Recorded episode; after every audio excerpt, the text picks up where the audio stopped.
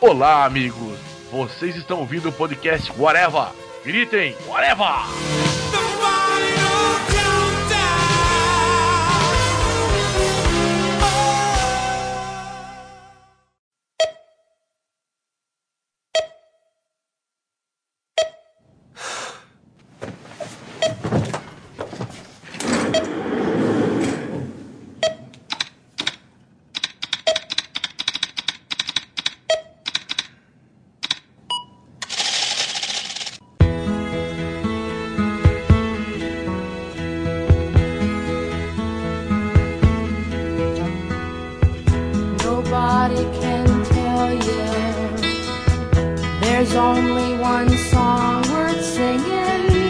Podcast Whatever começando, pessoal, e hoje vamos falar sobre uma série que foi tão polêmica e ao mesmo tempo tão glorificada por muitas pessoas, ou vice-versa, depende da ordem da lógica dos flashbacks e dos flash forwards. Vamos falar sobre Lost. Eu sou Marcelo Soares e tenho aqui na mesa o Sr. Moura. We have to go back! We have to go back! E direto do baile dos enxutos, o Sr. Sorg. Another Life, brother. É, pois a gente vai falar de Lost, uma série que começou lá em 2004, né? Que revolucionou TV americana. Eu acho que ela foi o precursor, junto com outros, mas ela foi um dos, dos grandes precursores de tudo que a gente tem hoje em dia de seriado ser uma grande moda, grande coqueluche, né? Da cultura pop. E foi uma série que teve muitas temporadas, mas ao mesmo tempo foi tão polêmica quanto à medida que as temporadas iam passando, né? Lost, quando começou, começou com um piloto que foi absurdamente foda, né, cara? Os caras gastaram uma pequena fortuna, o, o valor de um, de um filme, né? Algo em torno de 10 milhões de dólares na, no episódio piloto, era impossível as pessoas não ficarem impressionadas com aquele piloto, com a cena do avião caindo, e na verdade você já começa com aquela confusão e todo mundo na praia, e aquela correria, e, os personagens são apresentados ali naquele pandemônio, e logo em seguida eles já te jogam os mistérios do eles caíram. Cara, é praticamente um filme, né, o, o episódio piloto. Pra quem não assistiu a série, acho difícil quem tá ouvindo o podcast não ter assistido a série, até porque boa parte das pessoas ou odeiam ou amam Lost. Falando da queda do, do avião 815, né, da Oceanic Airlines, a primeiro episódio piloto, que é esse que a gente tá falando, a gente só começa com a queda do avião e toda aquela confusão, eles caem numa ilha, uma ilha que não sabe se tem morador, se não tem morador, sabe o que é que tem, e a história é de sobrevivência, né? Você é apresentado nesse primeiro episódio piloto aí como uma história de pessoas que vão sobreviver naquela ilha, né? E aí só no final do episódio é que você tem um barulho estranho, como se fosse um dinossauro, alguma coisa, e você fica, pô, o que é que é isso? O que é que é que tá acontecendo, né? Se eu não me engano, a ideia original do Lost era exatamente ser uma versão de Náufrago, né? Assim, tipo, os caras queriam que o J.J. Abrams fizesse uma história do Náufrago para aproveitar a fama do filme. E ele chegou, velho, mas não pode ser só isso, né? Não pode ser só pessoas sobrevivendo e tal, tem que ter alguma coisa diferente. E ele começou a inserir a coisa da, dos mistérios na ilha, um pouco de ficção científica e tal, então foi que a série foi caminhando comecei a assistir Lost, eu acho que já tava no final da primeira temporada. Tava morando praticamente em duas cidades, assim, eu morava um pouco na casa dos meus pais e um pouco numa outra cidade onde eu trabalhava, e eu não conseguia ter uma regularidade correta, assim, eu sempre pulava uns episódios e tal. Mas eu chegava na casa dos meus pais e minha mãe tava vidrada assistindo. Minha mãe sempre assistiu série desde de pequenininha, e ela tava vidrada assistindo uma série de povo na ilha, a ilha cheia de coisa lá, uns negócios que ninguém sabia o que, que era. E eu cresci com minha mãe assistindo série, então eu fui na onda. Falei, pô, que foda, né? Quero assistir. Só que tinha essa, né? Eu assistia um episódio, aí pulava três, aí assistia dois em seguida, pulava mais cinco, aí eu não, não sacava muito bem. Mas assim, achei do caralho, assim. Eu acho que fazia muito tempo que eu não assistia uma série que me prendesse tanto, assim. Eu acho que desde Arquivo X eu não tinha um negócio que todo. Eu ficava vidrado com aquilo. E na época eu tava na, no o Orkut estava bombando, o neguinho saía da, da, Acabava de assistir um episódio e saía correndo pras comunidades pra, pra ficar testando ah. teoria, né?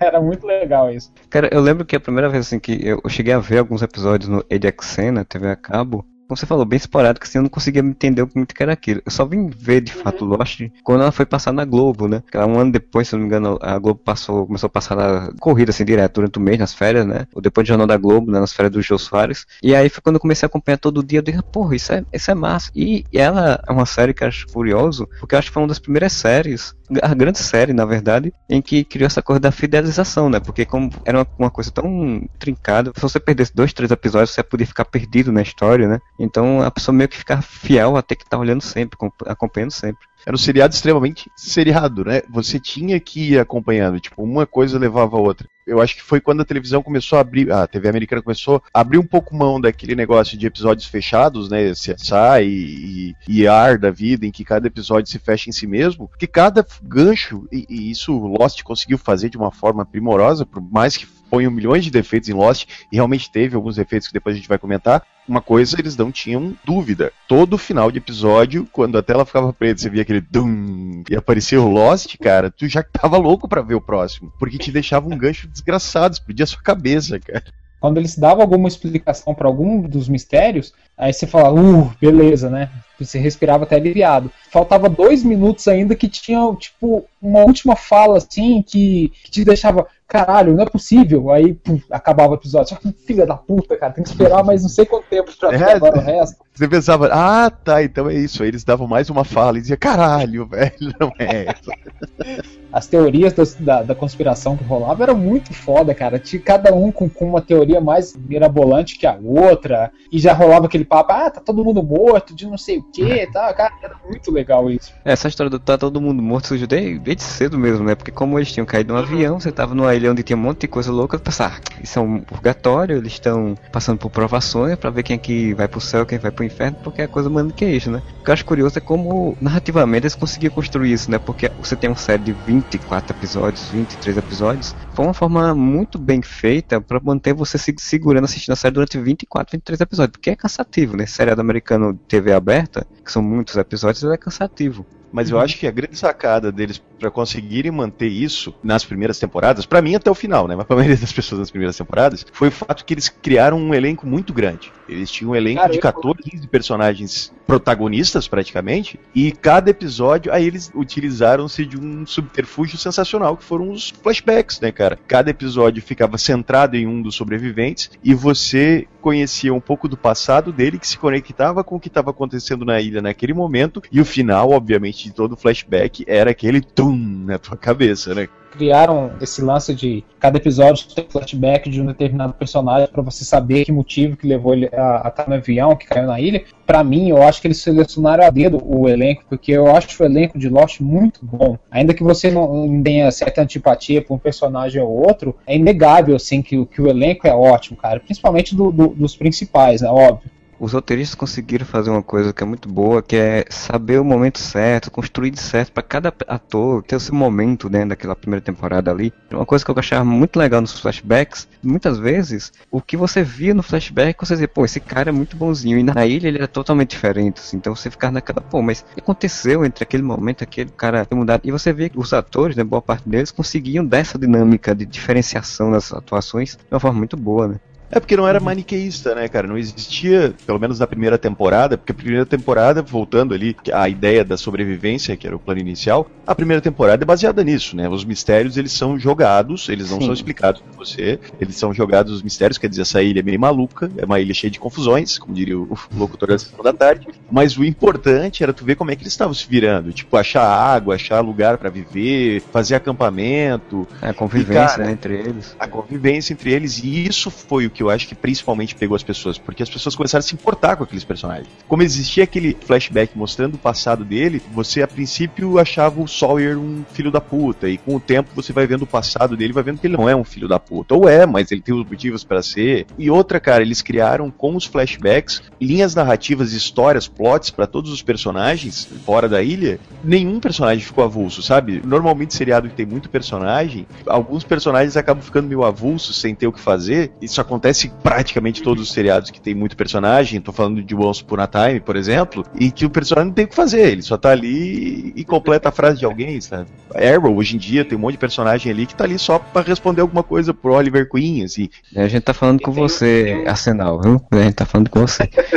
Legal também que passava no EXN, passa até hoje. É umas vinhetinhas de 2, 3 minutos que eles mostram bastidores de, de série que estão passando no canal, ou então de, de filmes que vão estrear lá. E numa dessas vinhetinhas tinha era sobre Lost, e aí tinha o J.J. Abrams falando que nenhum personagem é fixo na série, qualquer um pode morrer a qualquer momento. Porque todo mundo começou a questionar por que, que não tinha ordem do, do nome dos atores nos créditos iniciais, né? Qualquer um pode morrer. Por isso que É, não mais ou menos, né? Era mais ou menos, né? É, não, mas na primeira temporada isso estava em aberto, né? Era um Miguel também, óbvio, né? Que eles, eles só tinham um plano de- do que ia acontecer, mais ou menos. Então, O plano inicial do J.J. Abrams, no roteiro original, quem morria atacado pelo monstro no final do episódio não era o piloto, né? Vocês lembram que o piloto foi Sim, devorado o- pelo monstro? O Matt Perkman de Hero- Heroes morre. Exatamente. No roteiro original era o Jack, porque o J.J. Abrams queria começar o seriado mostrando, ó, esse cara é o protagonista, porque o primeiro episódio é flashback do Jack, é todo baseado no Jack, e ele queria que o episódio acabasse com o Jack morrendo exatamente pra ele afirmar isso pro público, ó, qualquer um pode morrer aqui. Aí depois fizeram Game of Thrones. Mas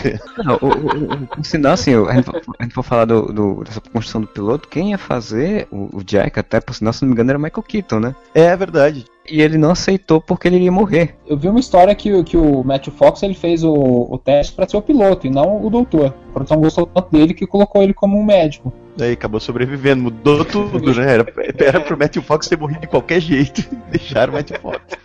Por sinal, essa coisa de ter muitos personagens, eles aproveitaram bem essa coisa de um avião e botaram monte de coadjuvante, porque o que morria de coadjuvante, os próprios Ah, coitados, sim, era os camisa vermelha, né? todo episódio morríamos do, do nada, né? ele levou meio que isso a sério, né? Porque daí o legal é que o que, que aconteceu? Formaram-se, obviamente, as facções, né? Entre os sobreviventes, entre os 48, entre aspas, sobreviventes, porque só 14 importavam, né? Formaram aquelas facções e, cara, meio que levou a sério esse negócio de qualquer um pode morrer no episódio que o Boone morre do nada, né, cara? Tipo, o cara que era o galanzinho da série, o que, que é o vampiro hoje do Vampire Diaries, que era o, o cara que chamava as menininhas, porque era o galanzinho, famosinho, bonitinho. O cara morre lá, cai a porra do avião com o guri dentro, numa cena foda para caralho, né? Ele tá lá com a perna arrebentada e Jack tá fazendo de tudo pra tentar salvar ele e vai ter que amputar a perna e ele sabe que se amputar ainda assim vai piorar as coisas e o Boone pede pra morrer, né? Ele diz, cara, deixa, não tem mais o que fazer, deixa morrer. Aquela cena é muito foda e é a primeira morte de Lost, né, cara? E é logo na metade da primeira temporada, então é bem ousado, né, cara, se tu parar pra pensar.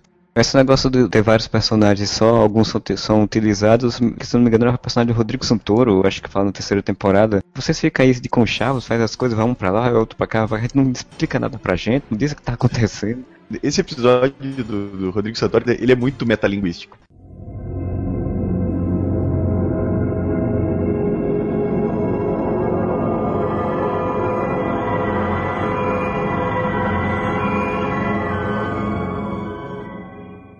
Falando da primeira temporada ainda assim, né, nós temos uma- um grande elemento que foi uma coisa muito interessante que nas histórias de construção de roteiro e tudo, você tem aquele elemento que faz motivar a história, né? Que é a tal da escotilha, né? Porque do nada eles encontram uma escotilha, só vê que a luz acende lá de dentro, aí não sabe o que é que tem, encontram as, as caixas da Dharma com alimentação, uns seres passam ao longo e você não sabe quem é, o que são, e eles sequestram pessoas logo no início, no primeiro episódio já sequestram, né? O pessoal que são os outros, né? Que As crianças, as crianças, crianças, e algumas ah, mulheres ah. e tal. Acho que a primeira explodida de cabeça é quando você descobre que tem toda uma estrutura metálica debaixo da ilha, assim, né? Que, que é quando eles estão cavando alguma coisa, se não, me, se não me engano, e eles veem que tem metal embaixo da ilha. Tipo, você até então você tá vendo um seriado de náufragos, né? De repente, pum, não, algo a mais aí, tá ligado? Tem tecnologia na ilha. Isso é muito foda. O urso polar que eles encontram também, né? Estão te levando a acreditar que é uma ilha comum deserta. Até o piloto ele fala: não, o grupo de resgate está procurando a gente no lugar errado, porque a gente saiu da rota mais de mil quilômetros, então a gente está numa ilhazinha do caralho, assim, que não tem nada.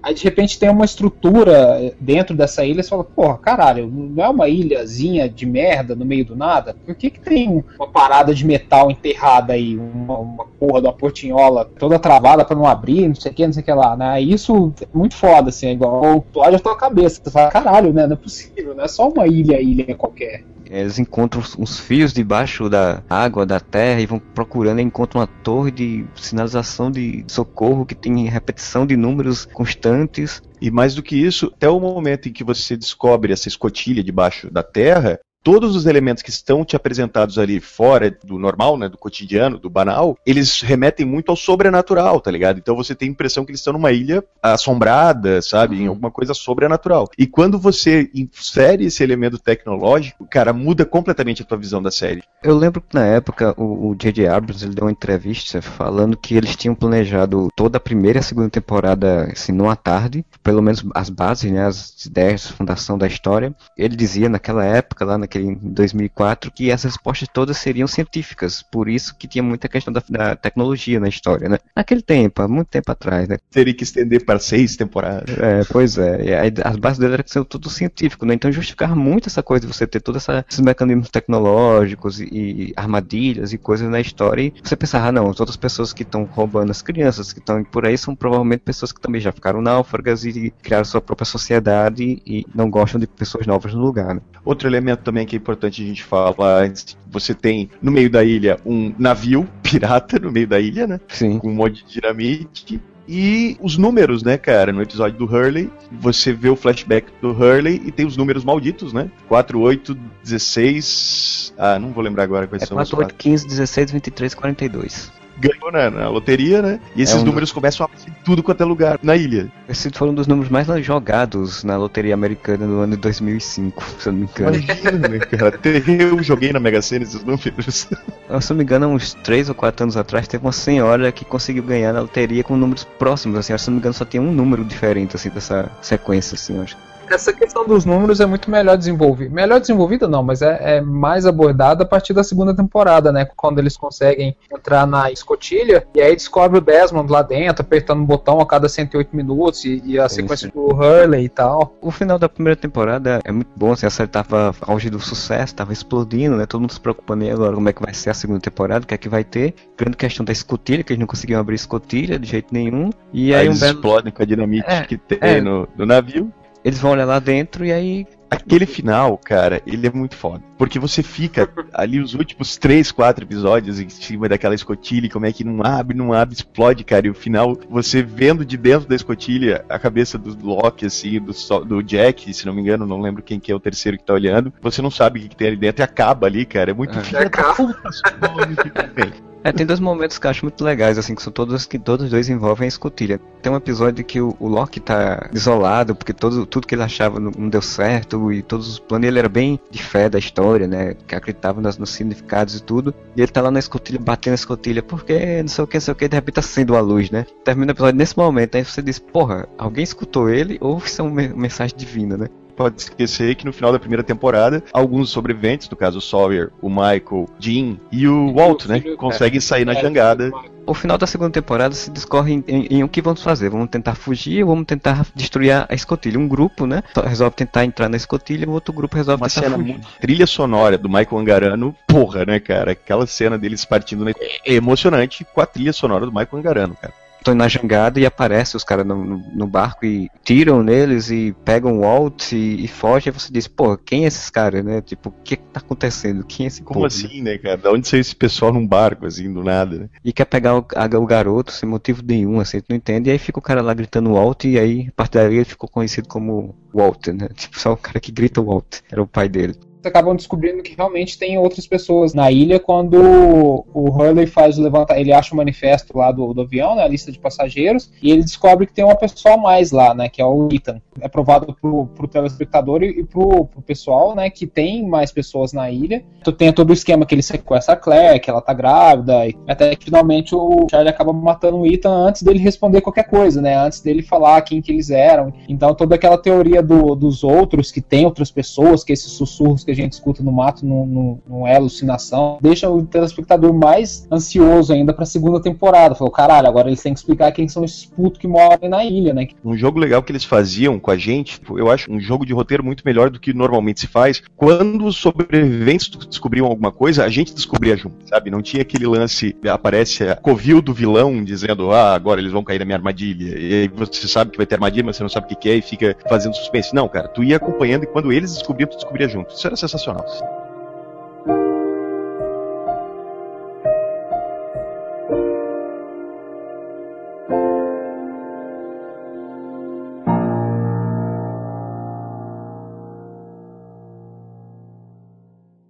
Desmond! I see you in another life, brother.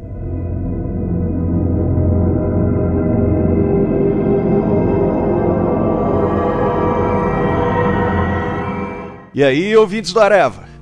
Para comemorar os 5 anos do fim de Lost, o Areva tá trazendo de volta a camiseta Lost Quotes. Jack, Kate, Sawyer, Hurley e muitos outros sobreviventes do voo 815 numa estampa exclusiva a By Moura que traz ainda várias frases clássicas dos personagens. Tiger don't change his stripes.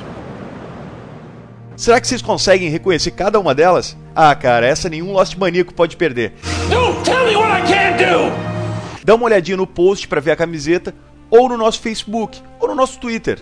Para comprar, é só mandar um e-mail para contato@areva.com ou uma mensagem pelo contato do site, ou ainda entre em contato pelas redes sociais. Whatever!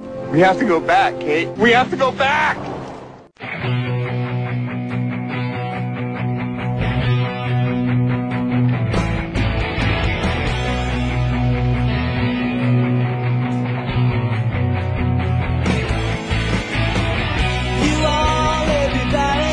Outra coisa que Lost fazia muito bem era fazer a primeira cena de cada temporada. Normalmente a última cena e a primeira cena de cada temporada, eles te colocavam numa situação. Tu via um- uma determinada cena acontecendo, acreditando que aquilo era outra coisa, e quando ele te mostra é uma coisa completamente diferente. No caso, você começa a segunda temporada vendo um cara acordando, botando música, fazendo ginástica e tal, fazendo café da manhã, e você tem uma impressão, pô, é um flashback de algum dos personagens, ou de um personagem novo, né? E Uhum. daí você descobre que é o Desmond, ele tá dentro da escotilha, sabe? Você tá vendo a última cena que você viu que era de dentro da escotilha, agora você viu a continuação lá de dentro. O Desmond foi um personagem que foi inserido para só no primeiro episódio, né? O contrato dele, se não me engano, era só pro primeiro e pro último, acho. Episódio da segunda temporada. O cara interpretou tão bem, né? Tão bem, que conseguiu ficar a série todinha, né? Até o final. Isso tornou uma peça importante na série. E essa cena é muito, muito legal porque a, tri- a trilha sonora é muito bonita. Não lembro agora o nome da música, mas a música é muito bonita. Quando ele tava fazendo os negócios ali da explosão, que é a explosão da escotilha, e aí ele vai lá, pega a arminha e vai olhar o espelhinho e vai ver quem é, não sei o que, a trilha sonora da, da série casa e junta com o pessoal olhando, então você fica, pô, é outro mundo, assim. O Lost ele conseguiu fazer isso várias vezes, acho que uma das poucas séries conseguiu fazer isso, que ele consegue pegar o, o espectador e diz, ah, você tá aqui nesse mundo, você conhece essas regras, você conhece essa, essa estrutura, então vamos balançar essa estrutura e jogar você em outra estrutura, totalmente diferente, e você vai ficar tão perdido quanto os personagens estão, né? Infelizmente isso acabou meio que se tornando a prisão deles também, dos roteiristas, né? Mas aí na segunda temporada eles conseguiram isso de uma forma perfeita. A segunda temporada, acho pra mim, é a, a das melhores temporadas. Acho, acho que até melhor que a primeira a segunda temporada pra mim. É mais uma coisa interessante, né?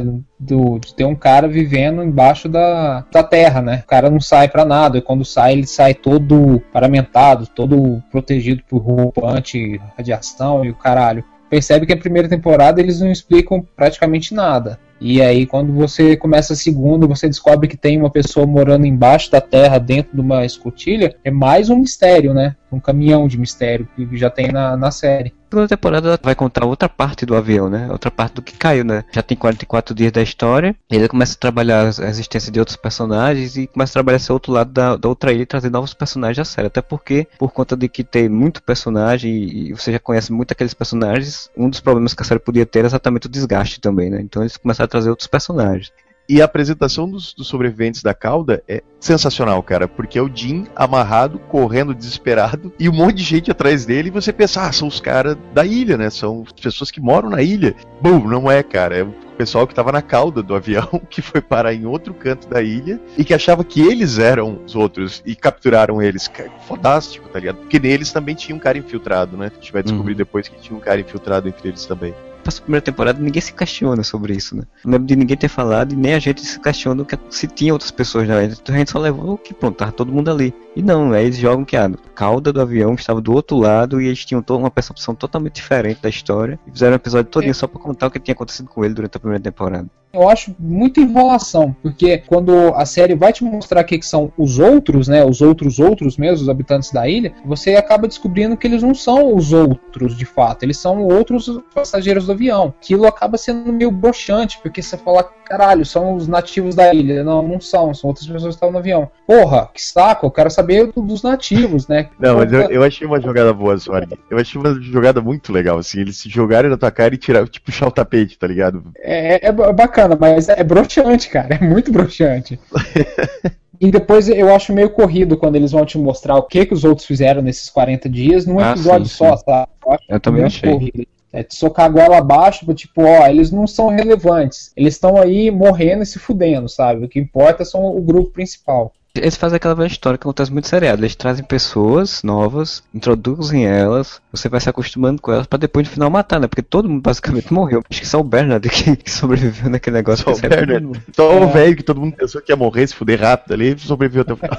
O porra de um dentista, né? O cara não faz nada. Trouxeram a Ana Lúcia, né? Que é a nossa querida Michelle Rodrigues. Trouxeram a Lib, trouxeram o Mr. Echo, que era um personagem assim, todo mundo dizia, porra, Mr. Echo é um personagem muito foda. Que o cara tinha umas frases assim, de impacto, parecia que ele tinha ligação com o espírito da ilha, não sei o que. Aí de repente o cara é morto no, pelo o, o Lost Zilla, como o pessoal chama, um monte de fumaça do nada, assim. E só pra ele dizer que o Loki era o próximo. E Tinha um vilão muito terrível em Lost que se chamava Departamento de Trânsito do Havaí. é, Porque também. todos os caras que fizeram merda do elenco, encheram a cara e foram presos, morreram na série pra não incomodar de novo. O que, que o, que o Mr. Echo fazia fora, eu não, eu não sei dessas paradas, não. Eu sei que a Michelle Rodrigues, até porque ela tem um histórico, né? Só vive chapada, bêbada e tal. Mas o Mr. Echo eu não sabia dessa parada, não. Ele reclamava pra caralho de ter que gravar no Havaí, né? Tu assina a porra do contrato pra ir gravar no Havaí, depois tu fica reclamando que vai gravar no Havaí, cara.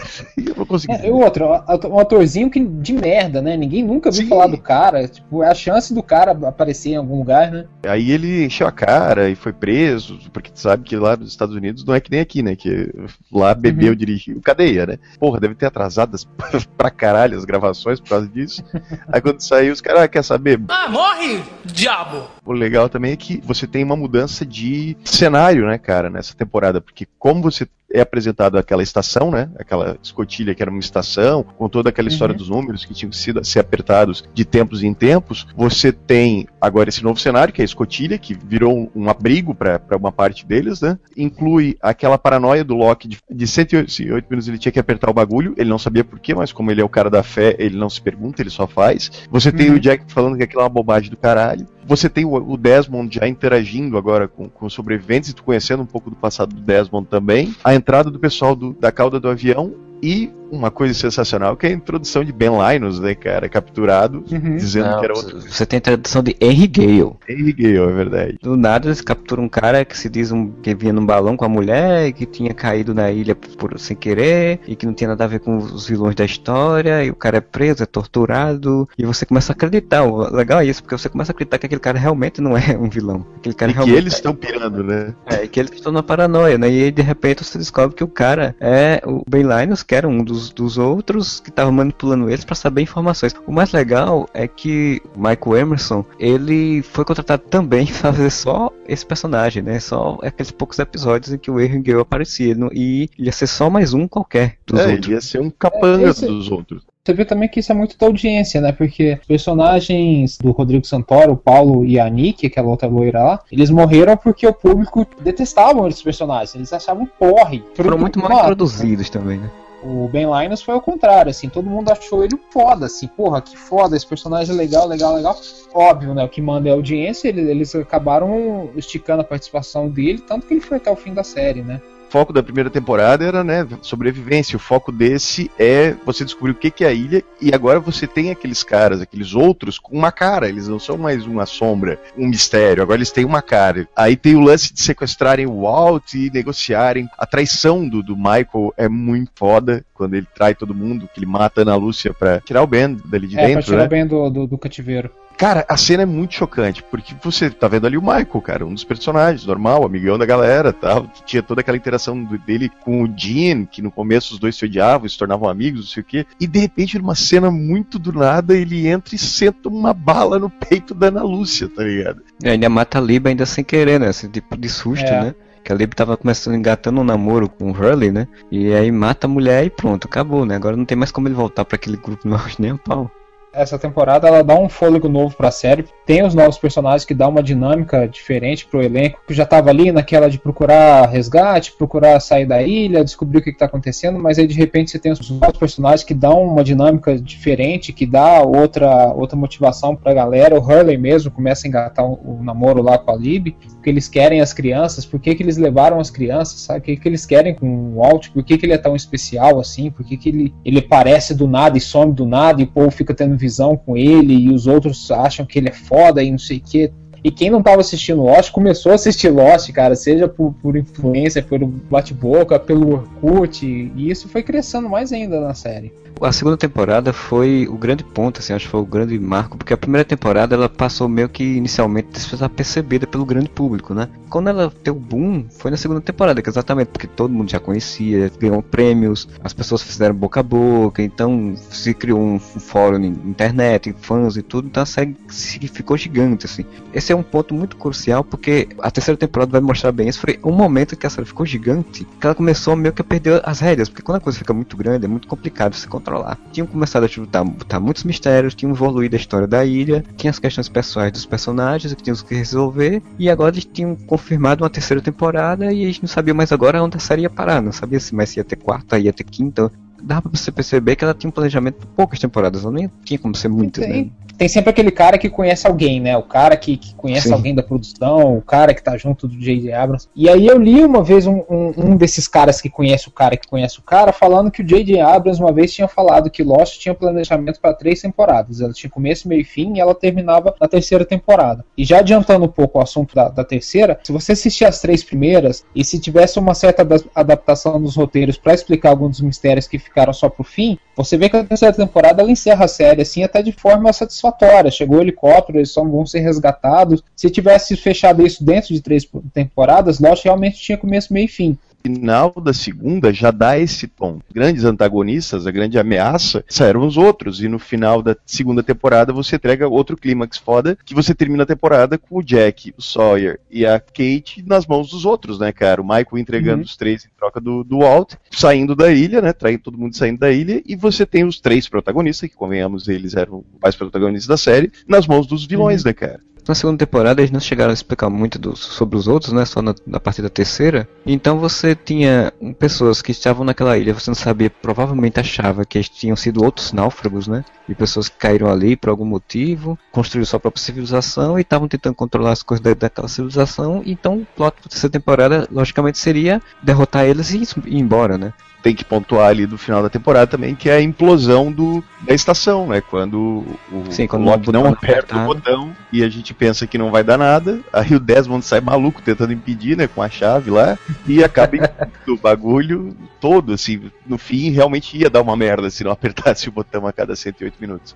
É, não seria a merda que, que o Desmond tinha acreditado que era destruir o mundo, né? Como tinham dito a ele. É, mas daí é meio megalomaníaco, né? Na realidade, ele já sabia, né? Ele meio que já sabia. Ele acaba descobrindo quando ele tá naquela estação que tem um relatório que fica saindo na, naquelas impre, impressora matricial. Que toda vez que você que ele apertava o botão, essa outra estação captava que ele apertou o botão e saiu o relatório lá, aceito, né? Aceito. E aí quando ele não apertou o botão, que foi quando ele tentou fugir e até quando ele mata o Clancy Brown, que estava lá antes dele, foi exatamente quando o avião caiu. Porque foi quando ele Exato. deixou de apertar o botão, chega assim em cima da hora e aperta o botão. Só que aí isso já tinha causado merda e foi quando o, o eletromagnetismo puxou o avião pra ilha. O, o Desmond meio que já sabia que dava merda se não apertar o botão. Só que ele tá tão maluco, ele tá tão paranoico de ter ficado três anos lá sozinho naquela vida, que ele meio que, tipo, foda-se, sabe? For you é. guys, I go home. I go home. O final do, da segunda temporada é legal que você vê o Desmond bebendo, feito um doido. Tá escocês, né, cara? Você queria o quê? É, né? caras tentando pegar aquele tal do barco, eles não, não vai dar em nada, porque o barco vai girar, girar e vai parar no mesmo canto. E o que acontece, né? O barco volta e volta e eles não conseguem sair da ilha com o barco. E você for pensar realmente essa coisa da tecnologia e tal, até, que, até aquele momento, as suposições que as pessoas tinham, por exemplo, do monstro de fumaça, que era a coisa mais, digamos, sobrenatural da história, era que ele era um sistema de segurança criado pela organização que foi introduzida né, na segunda temporada, que é a Dharma Initiative, assim, introduzida de fato, uhum. né, porque já tinha aparecido citações na primeira temporada, e que ele era tipo o monstro de segurança que, se, que protegia aquelas instalações, né. Tipo, era um justificativo que você dizia, não, tudo bem, naquele mundo de louco ali, tudo bem, eu, eu aceito essa justificativa, né? Um barulho de correntes metálicas. É, ele tinha um barulho de máquina a coisa dele ler a mente das pessoas podia ser uma tecnologia que conseguisse acessar as mentes. Então, você tá dentro daquele mundo tecnológico ainda, meio sobrenatural tecnológico, que realmente poderia ir pra uma terceira temporada e encerrar tranquilamente, né? Mas a gente sabia não encerrar tão cedo, né? Até então a gente tinha uma imagem dos outros, né, da segunda temporada, que era aqueles caras meio selvagens, né, meio maltrapilhos, assim. Tinha a impressão que eles eram realmente, não selvagens, obviamente, mas pessoas que estavam vivendo no mato, assim, né, vivendo em situação precária, talvez. E daí você tem o início da terceira temporada temporada e mais uma vez eles explodem a sua cabeça porque começa aquela cena bonitinha de um clube do livro, todo mundo lendo É. livrinho. A Juliet, né, que até então a gente não conhecia a Juliet, tirando os biscoitinhos do forno, servindo pro pessoal. Um clube de leitura, uma coisa super de boa, e você, meu Deus, é o flashback de quem agora, né? E daí, de repente, exato. sai correndo de dentro de casa e você vê o avião 815 explodindo no ar e eles estão na porra da ilha, numa, numa cidadezinha no meio da ilha, cara. Esse começo de temporada é muito bom. A terceira temporada foi que realmente eles começaram a trabalhar essa iniciativa Dharma e os outros, né? O Kiri, que, qual era a ligação deles, né? A gente tem que fazer um paralelo também, que se não me engano foi na segunda temporada, que eles fizeram o ARG, né? Do Lost, né? Um abraço, Daniel HDR. Gostaria de dizer que eu gostei muito do segundo episódio. Alternative Reality Game, é o The Lost Experience. Que era aqueles jogos que eles faziam na internet, onde você tinha que pesquisar informação. A série nunca botou isso de fato dentro da história, né? Mas criava uma realidade interessante e foi onde realmente a Dharma cresceu como grande organização, né? Inicialmente a ideia que dava nesse Lost Experience é que a Dharma era uma organização que estava preocupada com o futuro da humanidade e estava fazendo experiências científicas para tentar impedir o fim do mundo, porque tinha um, um número que era exatamente essa junção desses números, né? o 15, eh, 42, 23, Então de Valenzetti, não é? Exatamente. O, o Alva Hanso, né, que era o fundador da Hanso Foundation, que teria sido o cara que fundou a Dharma, e outros personagens que foram aparecendo, como o Doutorzinho lá que não tem um braço, né, que aparece depois, de, de fato, da história. Então, o Lost Experience criou uma outra expectativa para os fãs também, assim, que os caras, a pessoa que acompanhava, ficou esperando mais ainda da terceira temporada.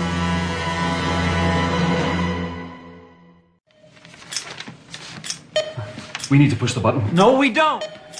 Did you not hear me, brother? I crashed your bloody plane. How did you manage to do that? On that day, those numbers turned to hieroglyphics. And when the last one came down, this whole place started to shake. And that screen, that screen filled up with system failure. System failure. And that number there, 92204, September the 22nd, 2004. The day your plane crashed, it's real. It's all bloody real. Now push the damn I button. know what I saw. It's a lie. It's not real. None of it is real. You don't want to push the button? Then I will. No.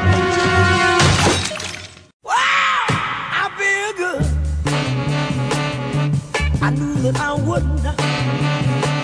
Depois desse flashback da cidade dos outros, né? Você começa a ver como é que estão o trio, né? O Sawyer, a Kate e o, o Jack ali presos pelos outros. Aí o Ben Linus mostra todo o seu poder, porque ele começa a fazer uns mind games com eles, né, cara? Começa a fazer uns jogos mentais, assim. Janta com a Kate, dá um vestido pra Kate, assim, pra eles jantarem. E, e dá muita impressão que ele é meio que um demônio tentando manipulá-los, assim. Boa parte desses primeiros episódios da terceira temporada são muito em cima dessa ideia dele ir jogando com a cabeça dos três sobreviventes principais, meio que revelando por que, que ele precisa do Jack, né? Uma coisa que a gente não pontuou também é o fato de que aparentemente a ilha tinha o poder de curar as pessoas, né? O episódio da primeira temporada explode a cabeça do cara, quando você descobre que o Loki era paraplégico, né? E ele tá andando. E a Rose também comenta que ela tinha um câncer e que ela tá se sentindo super bem. Ela tinha um câncer terminal e tava se sentindo super bem. Ben precisa do Jack porque ele tá com um problema no fígado. Eu não lembro que problema que ele tem. um- alguma coisa que ele precisa de uma cirurgia.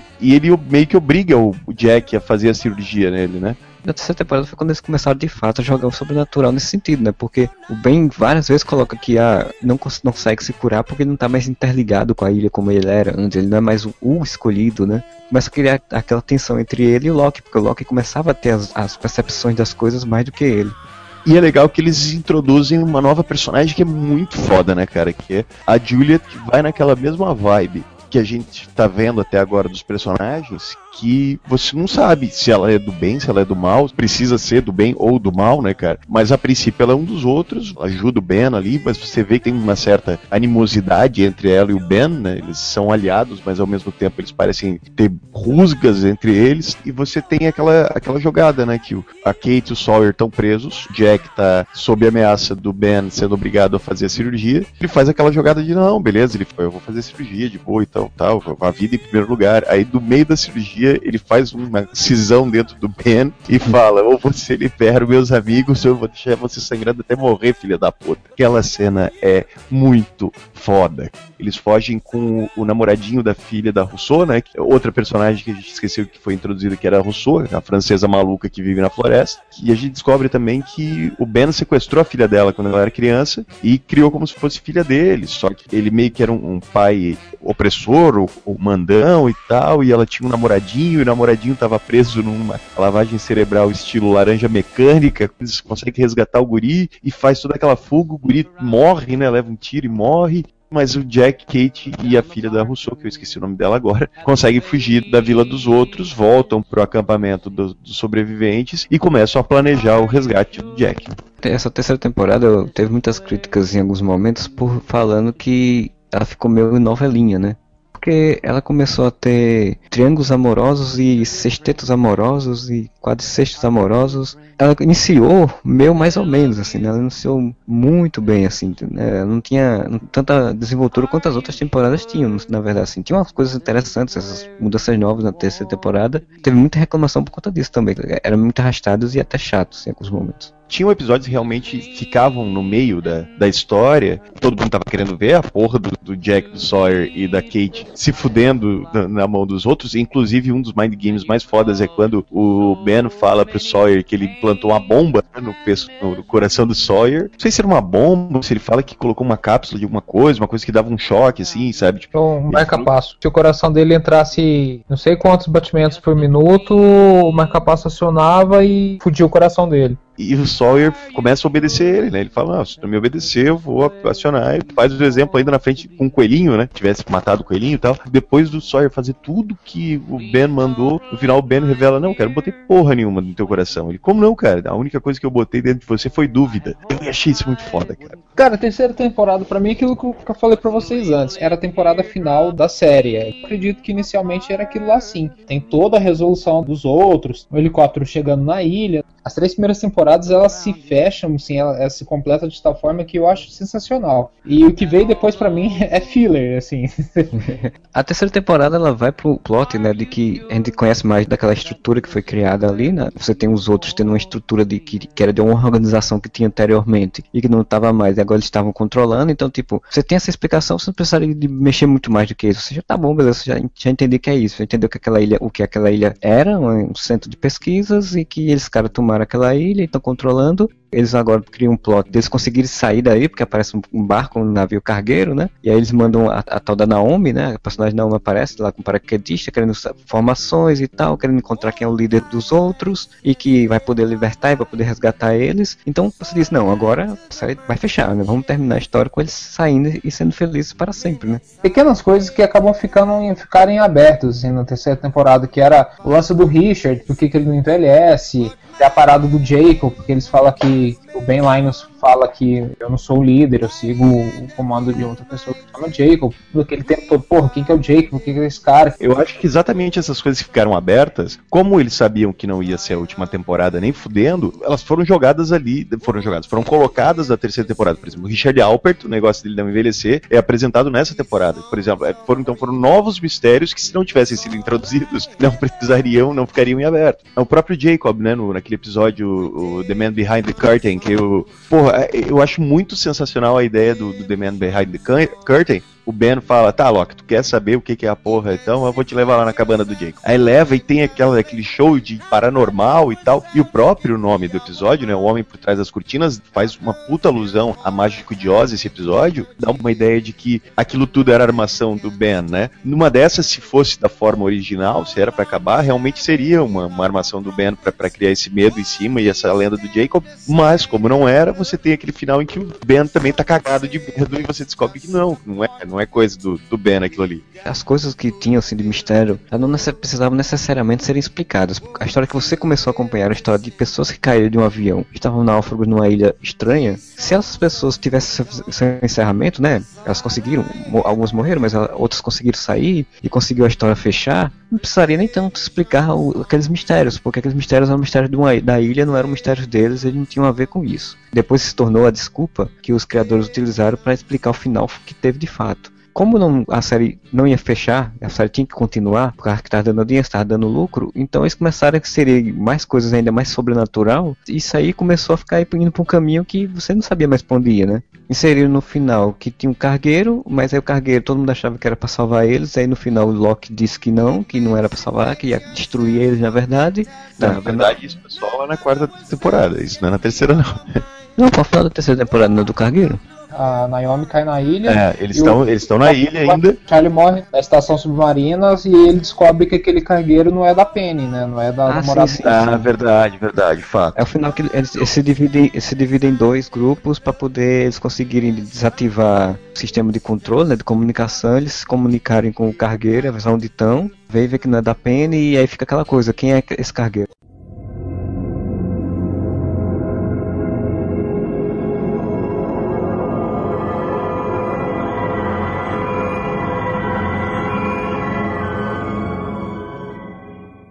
Deixa eu pontuar algumas coisas que é importante a gente falar da terceira temporada. A gente descobre então que o Desmond, de alguma forma, consegue ver o futuro, né? Gente tem vislumbres do futuro. E pô, um episódio que é muito foda que é do Charlie, né, cara? Que na verdade ele fica o tempo todo tentando salvar a vida do Charlie. Ele sempre fica prevendo, né, a morte do Charlie. E daí, naquele episódio que eu acho sensacional, que é o Greatest Hits, que o, o Charlie faz a lista dos cinco momentos mais importantes da vida dele, e o episódio em que ele morre, né? Porque eles estão tentando loucamente fazer contato tal, conseguem fazer contato com, com o pessoal de fora. E nesse episódio né, tem aquela famosa cena do Charlie explodindo a coisa para salvar a vida do Desmond. a- a- o lugar onde ele tá começa a encher de água, que tá numa escotilha submersa. Ele escreve Not Penny's Boat, né?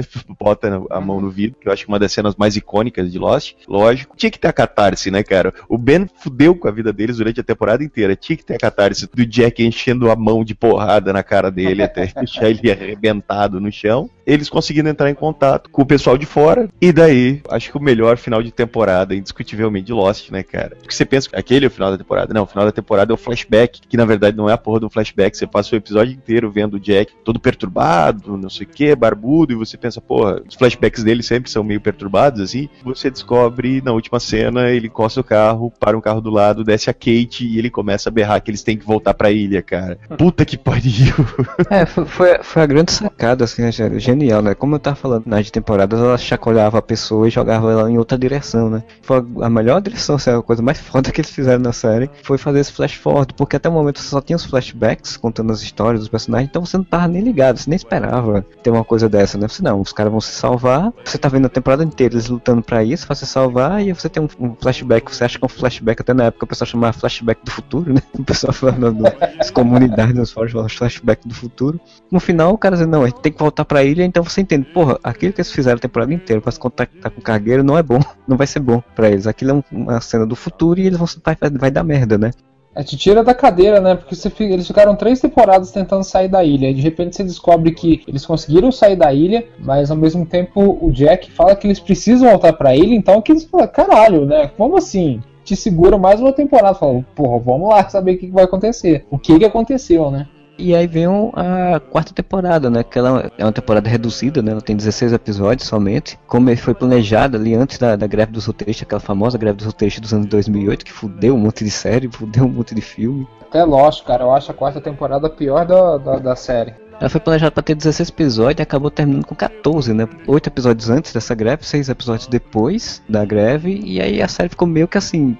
Não teve aquela, aquela liga toda, né? Porque você planeja uma série pra uma coisa, depois tem que mudar a série, tem que reduzir mais ainda do que você ia fazer reduzida, né? Não tem como sair perfeito mais. Depois que termina a terceira, que, que eu acho que eles perderam o foco, assim. A quarta, a quinta e a sexta, você vê que elas são meio desconexas uma da outra. Você vê que na quarta fica aquela lenga, a temporada inteira, aquela lenga-lenga toda do, dos mercenários tentando pegar o Ben Line, os, os mercenários do Charles Widmore. A quinta temporada você tem só eles viajando no tempo o tempo todo, contextualizando a, o lance da iniciativa Dharma e colocando eles no passado junto da iniciativa na ilha. E a sexta temporada você tem aquilo que você não entende muito o que está acontecendo, aquela vida perfeita que tá todo mundo levando, até que chega no final você descobre é, que eles são mortos, né? Eu acho que essas três temporadas assim, elas são completamente sem foco, assim, elas são completamente. E agora o que, que a gente vai fazer? A gente tem uma série foda que tá bombando, tem audiência pra caralho, o patrocinador tá enchendo de grana, a gente tem que encher linguiça. Então eles foram Eu- eu indo, acho que- sabe? Terceira temporada ela teve muitas críticas de, de episódios enrolados, episódios chatos, de não ter tanto mais dinâmica, a série não ser tão dinâmica, pelo menos até a metade dela. Então quando foi pra quarta temporada, eles, os próprios criadores e roteiristas disseram, olha, quer terminar a série, a gente quer fazer aí pelo menos uma temporada ou duas temporadas para encerrar essa série. E os caras, claro, querendo ganhar dinheiro, você não, não quer que você façam duas completas, né, de 24 episódios. Se vocês não fizerem duas, a gente vai chamar outras pessoas para fazerem. E os caras não iam deixar a série na mão de outras pessoas. A quarta temporada já foi planejada com 16 episódios, porque eles fizeram, não, nós vamos fazer uma completa de 24, vamos fazer três com menos episódios. E aí tentar deixar mais conciso e contar melhor a história, né? Como a história do resgate deles, aquele ponto ponto tudo, já tinham ido para um canto já. Eu acho que já não tinham mais muito o que inventar, para onde ir assim com a história, porque os caras já tinham, ah, vamos já conseguir sair. Então eles começaram a criar, querer inserir eles dentro daquela mitologia gigante que eles tinham criado da Dharma. Isso que eu acho para mim que foi que deu a quebra na história, né? Eu concordo que a quarta temporada realmente ela é muito enrolada, né? Tanto que para mim a parte da ilha ela começa a se tornar totalmente irrelevante, assim. É, é o que o Sorg falou. Tu fica ali os 14 episódios só naqueles mercenários invadindo, os mercenários matando tudo, os mercenários indo pra, procurando Ben Linus. É, desnecessário, a morte da filha é, do, do, da Rousseau. É, é totalmente a morte da filha da Rousseau totalmente desnecessária. E o que acontece? O que vale a pena nessa temporada é a jogada dos flash forwards, você ir vendo o que aconteceu anos depois com eles, para mim foi muito maneiro. Sim. E você ir descobrindo a história dos Oceanic Six, né? Os seis sobreviventes. Eu gostei disso pra caramba realmente toda a parte da ilha se torna maçante.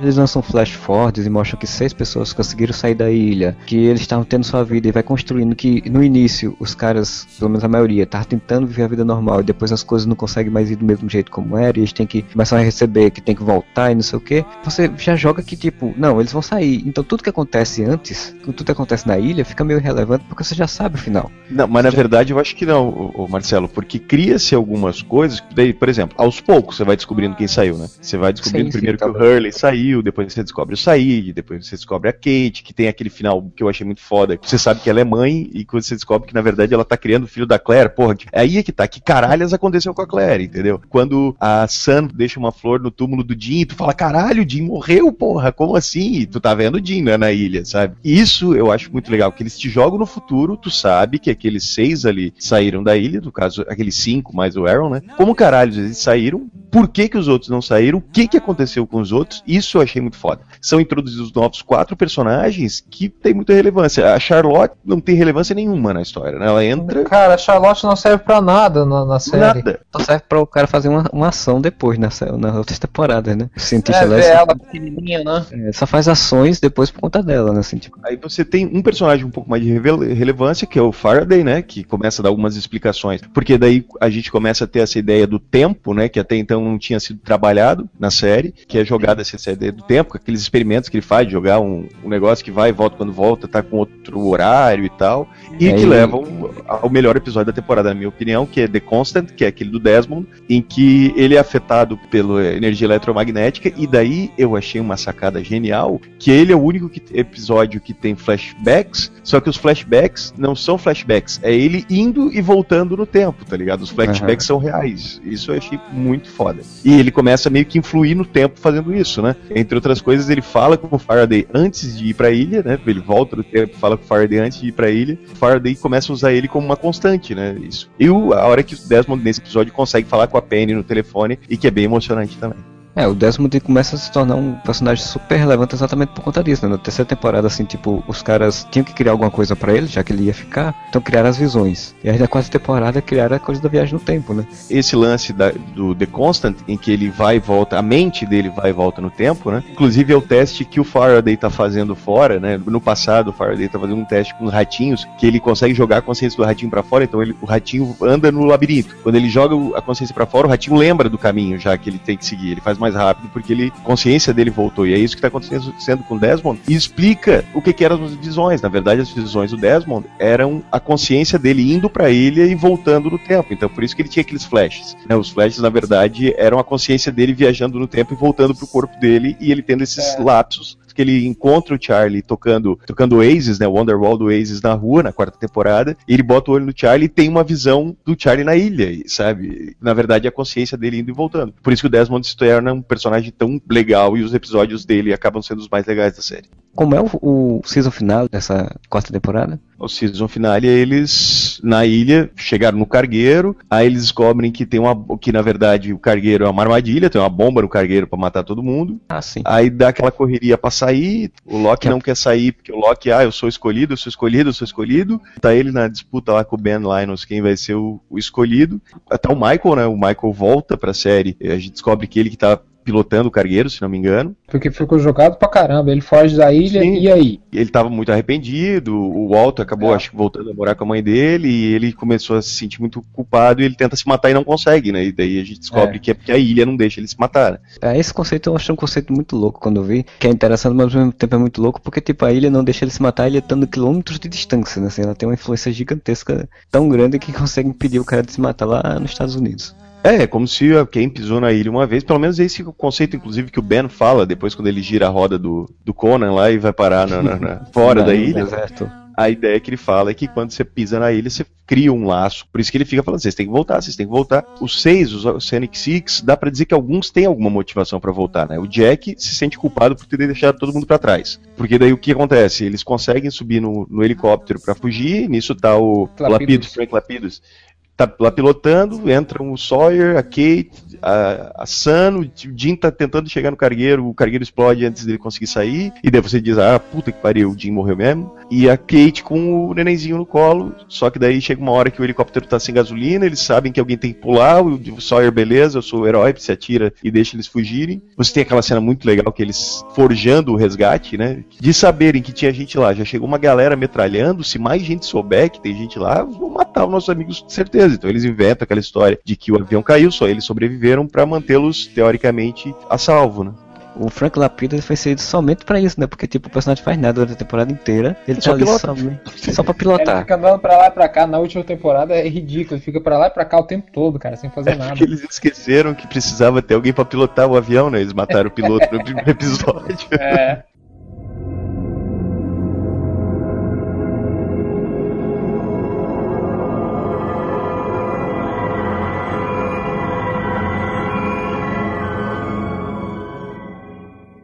final da temporada, o, a- a- bom, os dois tapas na sua cara da temporada, porque não adianta, isso eles sabem fazer, né, cara? A ilha desaparecendo, né, quando eles estão no helicóptero, que o Ben gira a roda do Conan, e quando ele gira a roda do Conan, a pilha desaparece no ar, e daí já é o primeiro puta que pariu, e o puta que pariu final, que é no, no flash forward do Jack, que ele vai até um, uma funerária, funerária. câmera vai indo, vai indo e vira, e você descobre que John Locke é quem tá deitado no, no caixão. A quarta temporada inteira nesse mistério, né? Pô, quem É, que é o cara do caixão, né? O Flash Forward da quarta temporada se passa antes do Flash Forward da- do final da terceira, né? O Jack só começa a se consumir muito quando o Loki visita ele. além da visita do Loki, que a gente vai ver na quarta temporada, você tem o fato de que ele tá se sentindo culpado por ter deixado o pessoal pra trás. O Said, ele não sabe o que que deu da vida do Said. O Hurley ficou, fica maluco, né? O Hurley sai fica doido, né? O... É, ele começa a ver o Charlie, começa a ver os mortos, né? Tá internado num sanatório, inclusive, né? É, tá internado no mesmo sanatório que ele ficou antes de ir pra ilha. A Sam não quer falar com ele porque ela culpa o Jack por ter deixado o Jim pra trás e o Jim morreu por causa dele. A Kate também não fala com ele, então ele tá maluco. Quer dizer, aquelas pessoas que durante aquele período que ele ficou na ilha se tornaram muito importantes pra ele. Desde o primeiro episódio, o Jack meio que se torna o, o líder e o responsável, sabe? Ele é aquele cara que ele se preocupa com todo mundo o tempo todo. E nesse último episódio da quarta temporada, ele deixa de se preocupar com os outros e ele se preocupa com ele. E isso, é, pelo menos é dessa forma que eu interpretei. A partir do momento que ele se salva e ele acha que os outros não se salvaram, começa a consumir muito ele. Até pelo ele ser um médico na história, meio tem a ver com essa, essa ideia de ele se preocupar com a vida dos outros, sabe? Durante a série inteira que você vê que ele não se encontra, assim. O Jack, ele tá sempre tentando consertar a vida de alguém, ajudar alguém, fazer alguma coisa, e ele acaba nunca se encontrando, assim. Ele nunca acaba ficando em paz ele mesmo. Quando ele sai da ilha, ele até ele fica com a Kate uns tempos. Kate tá criando o Aaron e o Jack tá sempre presente. E de uma hora pra outra, você, de uma forma que você não sabe como, o que aconteceu, a, a Kate se afasta, eles se afastam, o Jack começa a beber pra caralho, o reflexo da, da, da influência do pai dele, né, que tem, carrega isso a vida toda, ele acaba se consumindo naquela desgraça toda, naquela infelicidade toda. Ele vai, vai até que fala, não, eu vou voltar pra ilha que pelo menos na ilha eu tenho um propósito, né? E é engraçado que você vai descobrindo, então, daí, a partir da quinta temporada, quem convence ele a voltar pra ilha, realmente mostra essa realidade pra ele, é o Ben, né? Que até então É. era o inimigo mortal dele, e chega pra ele e diz, ó, cara, Loki saiu, tá morto. O Hurley saiu, tá internado. A Sam saiu, tá vingativa pra caralho, querendo se vingar de todo mundo, né? Porque vocês lembram que ela faz um pacto com o Charles Widmore, né? Quando ela sai da ilha. A Kate tá aí desesperada, porque a Kate tá se sentindo culpada, né? Por estar criando o Aaron, sem saber onde é que tá Claire. Ela se sente culpada por isso. Todos eles entraram em desgraça depois de sair da ilha. O único que se deu bem nesse negócio até o momento era o Desmond, né? Porque o Desmond tinha. Até quem resgatou eles do rio, né? do mar, né? Que eles estavam. É, ele É, casou, tipo, teve filho e tal. Casou, teve filho, ele tá lá tudo bem, tudo tranquilo, até o momento que o Ben aparece pra ele dar um tiro no meio dos- das forças Ah, dele. e se tu por- pensar, cara, faz sentido dentro do que se propõe depois, mas a ideia dos escolhidos, porque o Desmond não era um dos escolhidos. Ele era só um cara que. Ele em si, ele talvez seja o único que caiu lá de paraquedas sem querer, sabe? Pela história dele que é contada de temporadas anteriores, ele era um pobre coitado mesmo, desgraçado, assim, que teve só, só causou merda na vida dele um atrás do outro pra poder. E, e ele cair na ilha, né? E- Aparentemente ele é tipo um peão. Outros personagens são introduzidos que a gente não chegou a citar, mas tem o, o Charles Widmore, né? O, o pai da Penny, que tá louco pra encontrar a tal a ilha, e a velhinha lá, que é. A mãe do. É, Eloise Mãe Hawking, Faraday, a né? mãe do, do, do Daniel Faraday. Ela parece que, que influencia muito na vida do, do Desmond, levando ele a cair na ilha, mas dá a impressão que ele é só um peão. Quer dizer, por mais que realmente a gente saiba que tenha muita enrolação, mas alguns ponteiros se alinham, do tipo, o Desmond tinha que estar na ilha pra não apertar o botão, pra derrubar o avião, pra cair os escolhidos, pra história ser como ela deveria ser. Por quê? Porque ela sabia do que ia acontecer, né? A gente vai descobrir nessa quinta temporada que ela já sabia. Quando gira aquele negócio, você tem aquela cena do, do Sawyer nadando até a beira da praia, né, encontrando com a Juliet, os dois sentadinhos, e a ilha some. Só que a ilha não some pra eles. Pra eles, a ilha ainda tá ali. Só que eles começam a perceber que a ilha tá viajando no tempo. De certa forma, quando ele virou aquela roleta, é como se fosse uma segurança, né? Que Sim. pra esconder a ilha, a ilha salta no tempo, né? Tempo, no É. espaço. Não sai apenas do, do período que ela tá, mas ela também sai do local que ela, que ela tá. Por isso que, que ninguém conseguia descobrir a ilha no, no começo da temporada. Quando o piloto fala, ah, a gente tá sei quantos mil quilômetros da rota, beleza. Não é possível que eles não vão. Não, não tem essa parte do oceano mapeada. Mas a ilha nunca tá no mesmo lugar, que ela sai do lugar também. É como até o, o cargueiro da Penny mesmo, né? Quando aparece aqueles portugueses de Portugal lá falando, que é na, na terceira temporada é isso, né? Que eles estão falando lá e eles estão num lugar que é gelado, né? Assim como parece, parece ser Antártida, algum próximo, alguma coisa assim, que é, que é gelado. Por conta de um, de um sinal do PEN que teve, se não me engano, eles, eles recebem um sinal da ilha. Por isso, depois que o Ben ele bane o Charles Widmore, ele nunca conseguiu voltar pra ilha, porque ela nunca tá no mesmo lugar. Além do- dos- dos fatores extraordinários que ela tem, aqueles bol bolsão eletromagnético, aquela luz, aquela caverna lá, ela tem esse detalhe dela poder se mexer no tempo e espaço.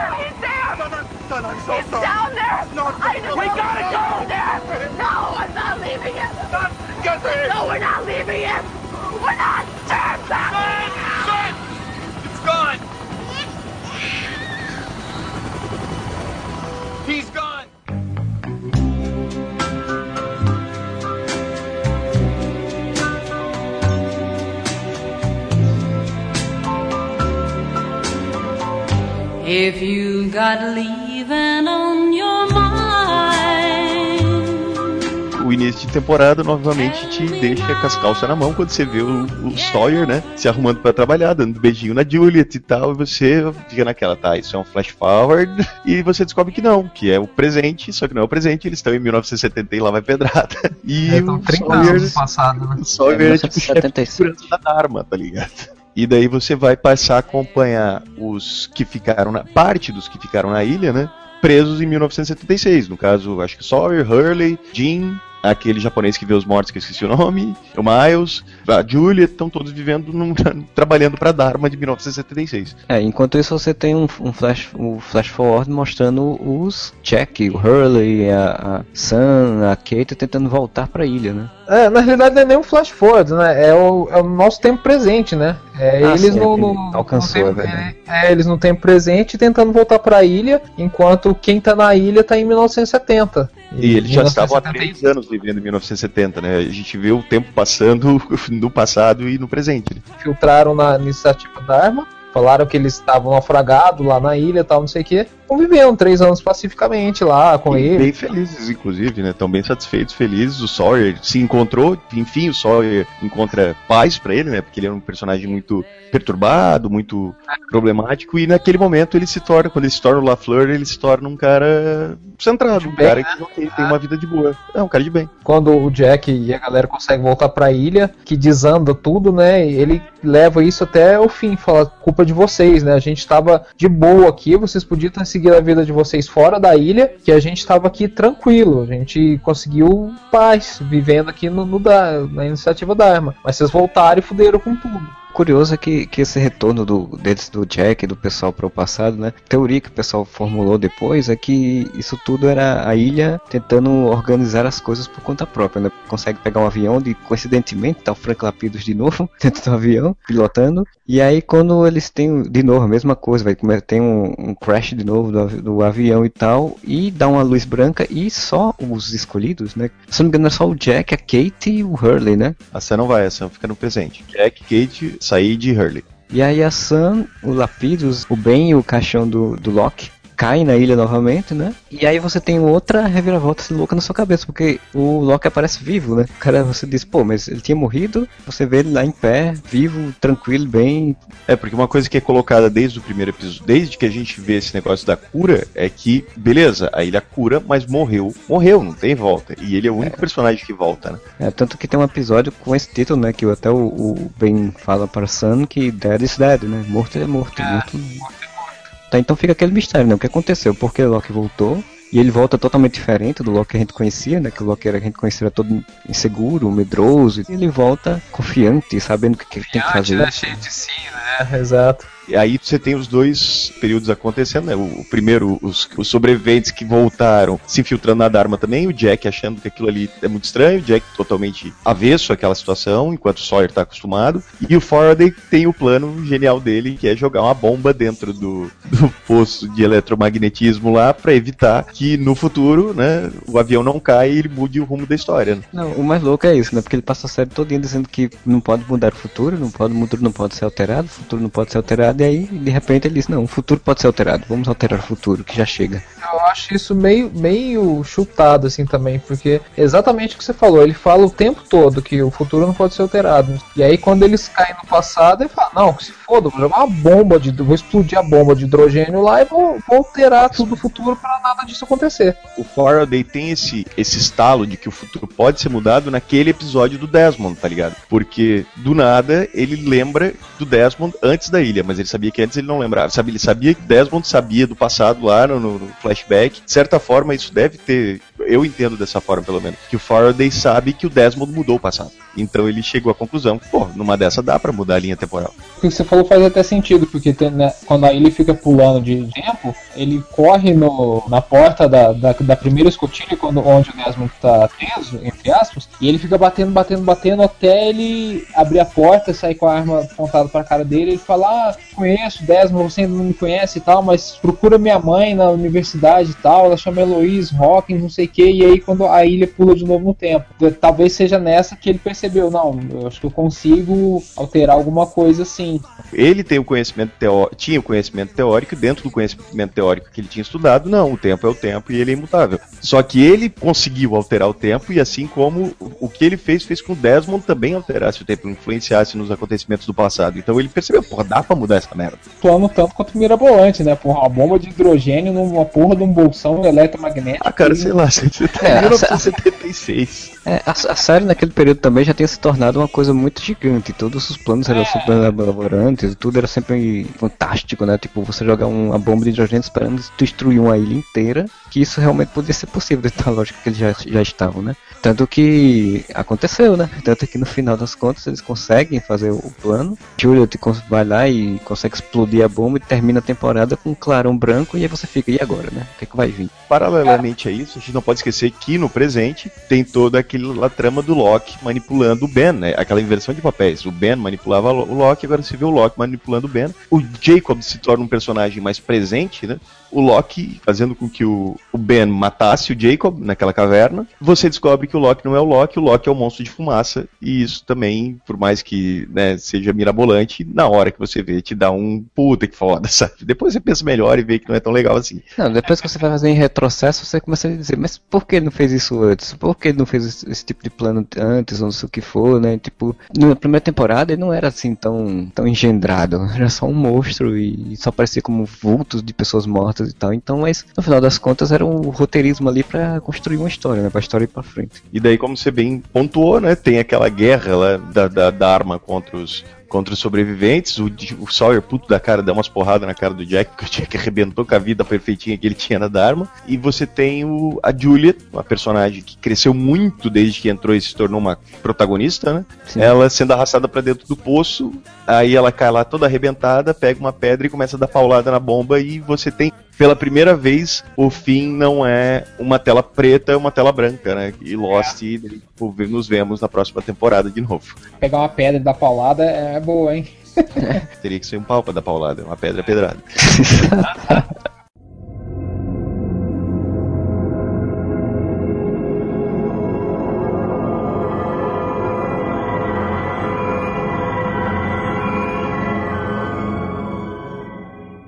Particularmente, eu, eu não gosto muito da Kate. Eu acho os, os flashbacks dela bem chatinhos, assim. São ela bem chatos mesmo. É, e ela como personagem é muito aquele triângulozinho amoroso. Eu gosto do Jack, eu gosto do, do Sawyer, eu gosto do Jack, é muito chato. Tem uma cena que eu acho muito estúpida.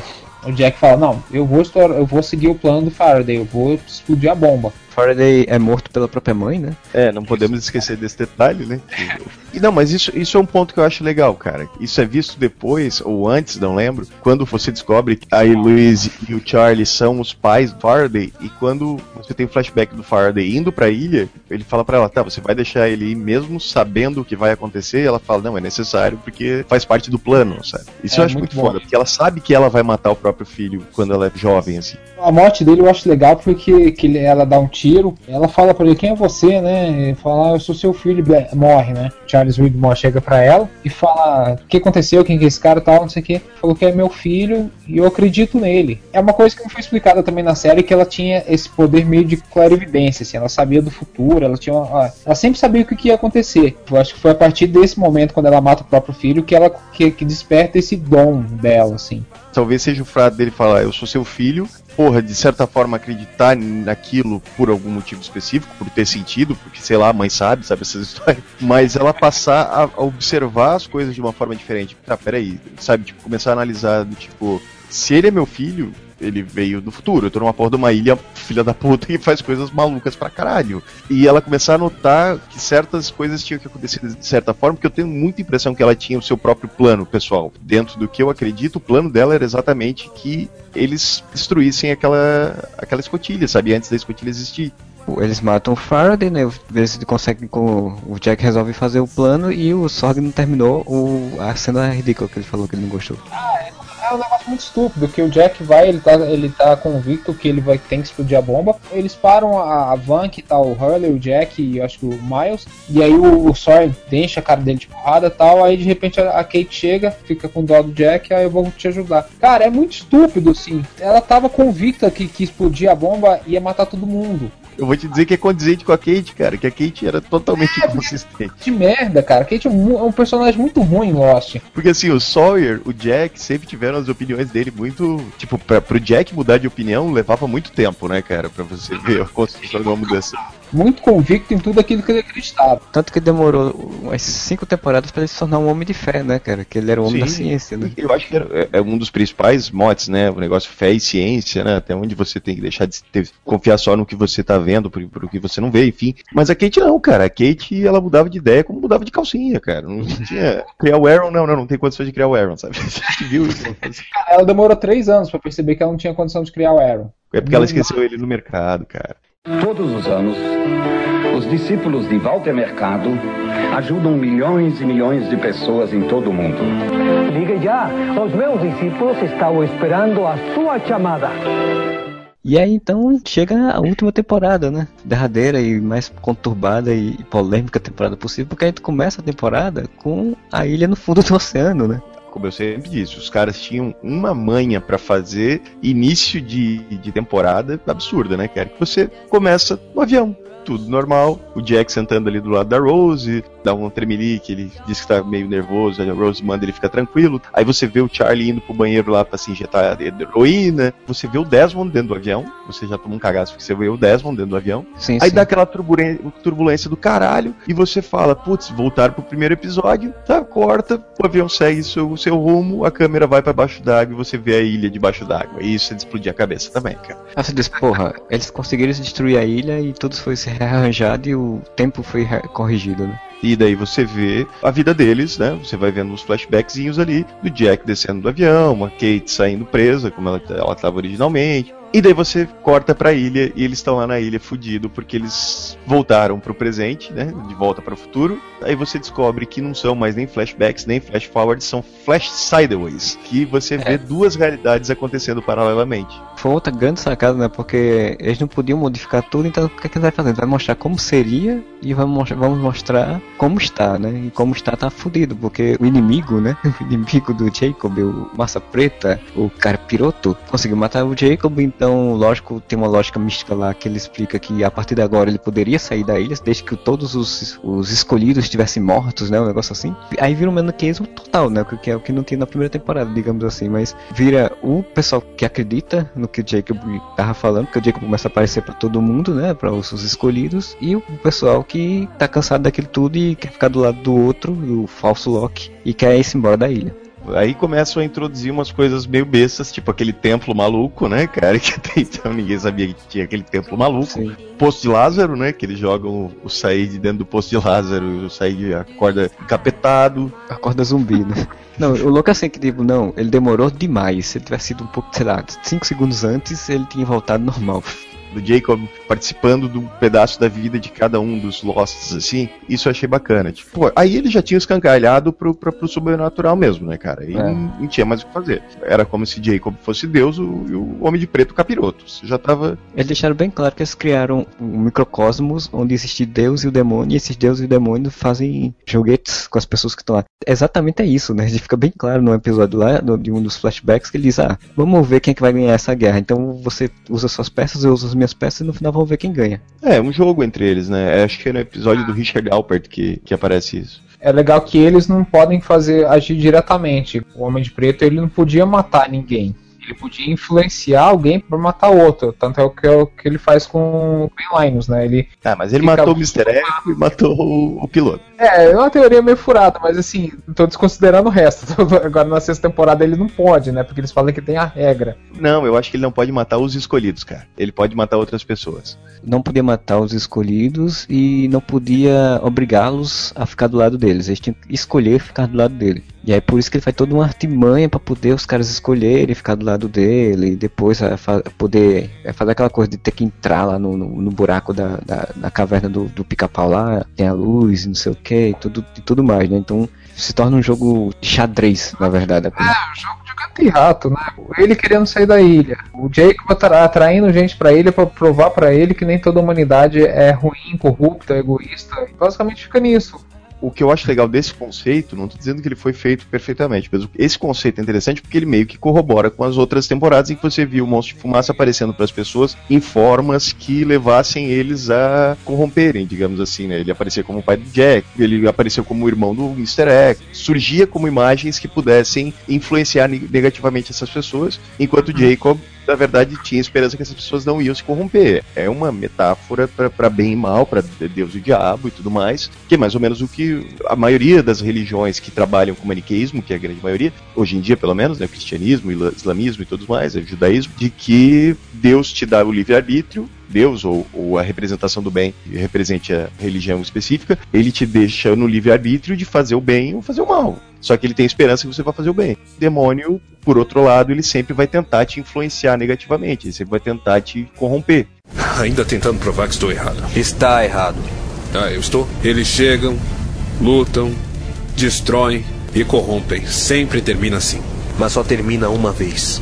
Tudo que acontecer antes disso é só o progresso tem o conceito do, da Torre do Farol lá, que tem o nome de todo mundo escritinho lá, e riscadinhos que já deram baixa. Mas eu acho legal, antes da gente continuar, pontuar ali dos principais, né? Eles estavam tendo a vida que eles queriam, né? A vida perfeita, né? É, o Flash Sideways mostra eles, com exceção do Said, que o Said sempre se ferra, né? Mas mostra eles numa vidinha perfeita. O Jack, ainda que ele tivesse separado da, da Juliet, ele conseguiu reatar o relacionamento dele com o filho. Kate tá, tá foragida. Kate tá não, tá ela, é, ela, ela ah. é julgada e absolvida, porque daí ele, ela consegue provar que matou o cara por legítima defesa, ou não, ela estava sendo acusada injustamente, uma coisa assim. Naquela realidade, ela não tinha matado o padrasto. Quem matou, se não me engano, foi a mãe naquela realidade, não?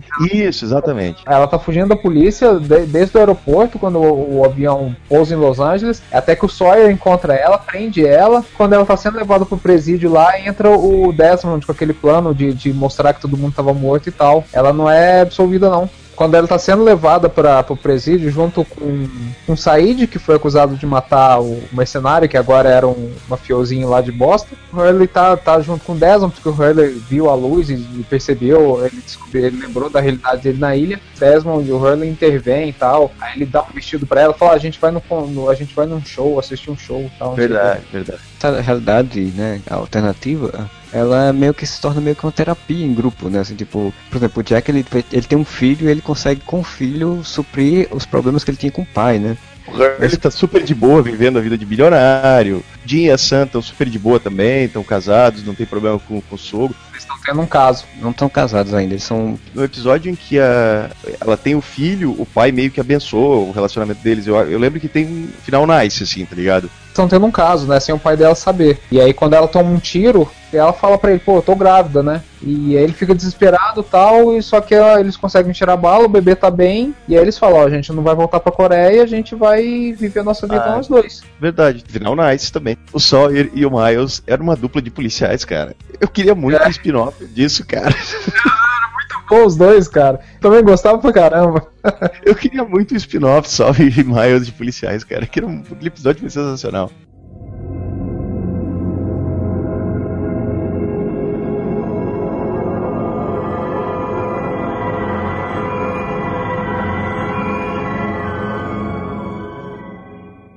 Impressão que eu tinha é que, assim, nessa linha temporal, né, que até então a gente tinha a impressão que era uma linha temporal, as coisas tinham dado certo porque eles não cometeram os mesmos erros. Porque a vida deles antes de ir pra ilha também era uma merda, né? Convenhamos que a vida deles não virou uma merda porque eles caíram na ilha. A vida deles já era uma merda. Todos eles tinham uma vida fodida pra caralho. Inclusive, é até o que o Jacob fala para eles, pros escolhidos falam: Eu não tirei ninguém da, da felicidade. Todos vocês estavam perdidos antes de eu trazer pra ilha. Ninguém tava bem. Locke, por exemplo, chega a fazer a cirurgia e volta a andar, né? O Jack faz a cirurgia nele, ele volta a andar, pô. E o Ben, eu acho uma das histórias mais legais que eu vi no, nos Flash Forwards, que o Ben é um professor universitário, né? E a Alex, que era filha dele, é uma aluna dele, a Rousseau é uma mãe normal, sabe? Uma vida normal. Isso foi muito legal. Eles pegaram todos os personagens das outras temporadas e deram uma vida normal para eles. E assim como ele, ele acabou trocando a vida dela pela dele na quarta temporada, nessa ele abre mão, né, do promoção tal para ajudar ela, né? Então ele, ele meio que se redime nesse outro, nesse outro mundo e cria uma relação paternal com ela mesmo, porque ele e a Rousseau começam a dar uma flertadinha, você chega a entender que os dois vão acabar ficando juntos.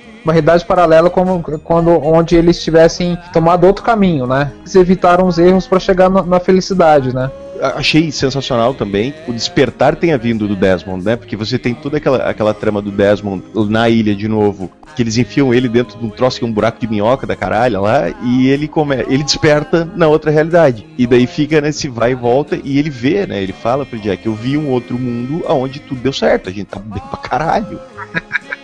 E eu acho muito legal os despertares, de que forma eles fazem os personagens despertarem nessa realidade e lembrarem da realidade da ilha, assim. Tipo, a Sam e o Jim é quando eles veem o ultrassom, né, do neném. O Charlie, a Kate, a Claire, é na hora que nasce o filho da Claire, nasce o Aaron, né? Por isso que eu falo que eles podem ter se embananado nos mistérios e no, no, sobrenatural, mas o que eles fizeram com a ligação entre os personagens é impecável, sabe? O fato do Aaron nascer e os três, o Charlie, a Claire e a Kate despertarem ao mesmo tempo é porque os três tinham uma ligação com aquele, com aquele neném, né? A Kate por ter criado, a Claire por ser a mãe e o Charlie por ter se apaixonado pela mãe e tratar o menino como filho no tempo que ele teve vivo na ilha. Apesar de, da, das críticas e tal, o final de Lost não me incomoda nem um pouco pouco, assim. Não, essa, não, temporada, não essa temporada é desse jeito e tal, e o final não me incomoda. Tem outras coisas na série que me incomodam muito mais do que esse final. O final de Lost, que foi super polêmico, foi porque o pessoal reclamou muito, porque no final das contas muitas coisas ficaram com pontas soltas, né? Como ele uhum. descambou para esse lado sobrenatural, o pessoal achou que não condizia, né? Algumas respostas, Marcelo, elas foram dadas muito assim, ah tá, é isso aqui, sabe? Você tem sim, cinco temporadas de sussurros da ilha. Resolvido numa cena em que o Hurley tá lá andando no meio do mato, dá de cara com o Michael, o Michael olha pra cara dele, viu? Agora você vê espíritos, vamos ver. Tá, esses sussurros são o quê? São espíritos. O que eu tinha raiva na, sexta, na última temporada é que eles começaram às vezes a explicar coisas que não eram importantes, né? como sussurros assim. Tinha coisa mais importante para explicar e as pessoas não explicam, mas o, o, final em si. Se a gente chegar no final, a gente tem que falar do episódio do flashback do Jacob, né, e do Homem de Preto, que a gente descobre que os dois eram irmãos lá na puta que pariu do passado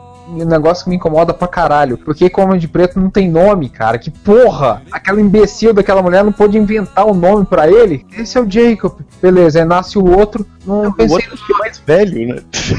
A maluca lá mata a mãe dos dois e não pode dar o nome pro moleque, cara. Nos roteiros originais do The Lost, eles tinham, eles tinham dado o nome de Samuel, mas eles resolveram não utilizar.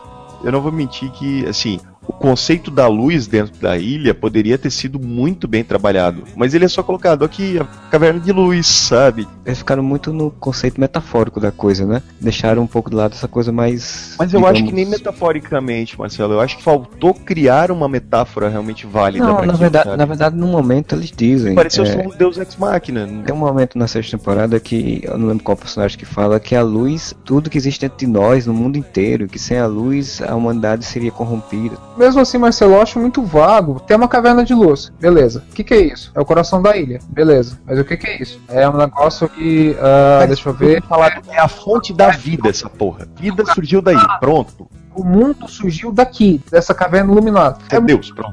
Eu acho que eles não quiseram de fato assumir um caminho, né, uma linha religiosa que fosse, porque muitas das especulações que faziam é que a ilha tinha sido descoberta por egípcios, por exemplo, porque tinha essas coisas egípcias. Poderia ter sido tal Éden é, dito na Bíblia, né? Essa representação do Éden, ela existe em quase todas as religiões, tá ligado? Eles não precisavam botar um nome, eles podiam dizer isso aqui é a fonte da vida. Não precisavam vincular isso a religião nenhuma. Se eles deixassem um conceito que é a fonte da vida, a origem da vida, cada um entender da forma que foi criado, da forma que a religião que a pessoa segue diz, que, enfim, seria muito melhor do que deixar vago do jeito que foi o Samuel ter matado o Jacob, daí ele ter virado aquela coisa preta de fumaça e o Jacob ter virado um ser de teoricamente luz, né? Que apesar de não. O espírito do bem, é uma alusão a Caim e Abel também, né, cara? De certa forma. Essa representação de irmão que mata irmão, de bem e mal, tem praticamente todas as religiões contemporâneas, né? A maluca lá, inclusive, fala: não faça tantas perguntas, nem todas as perguntas serão respondidas. É eles falando pra gente, né, cara? Ah, se eu fosse o Jacob, eu dava um tapa na cara dela. Não, porra, final a maluca diz que tem regras, diz quais são as regras, não explica por que tem essas regras, de onde essas regras vêm e eles passam a viver a vida toda seguindo essas regras, né? Quem que é essa maluca? De onde que ela veio? Por que, que ela tá na ilha? E por que, que ela protege aquela caverna de luz, cara? Sobreviventes não sabiam o que eram os outros. A gente pensava, os outros são os caras. Aí os outros, na verdade, você vai descobrir que são os bosta também, não sabe de nada. Aí porque tem a Dharma, tem a Dharma que sabe. Não, mas a Dharma não os bosta também não sabe de nada. Aí tu volta, tem os caras lá do templo. Aí os caras do templo sabem. Não, não, não sabe de porra nenhuma também. Ah, não, então quem sabe é o Jacob e o Homem de Preto. Não, eles não, não sabem não de sabe. porra nenhuma também. É todo mundo tá ali da cagada. Tem uma coisa que eu acho estúpido também, que é aquele, aquele grupinho de mercenário do Jacob, com aquela menina e. Que fica com os códigozinhos para se reconhecerem.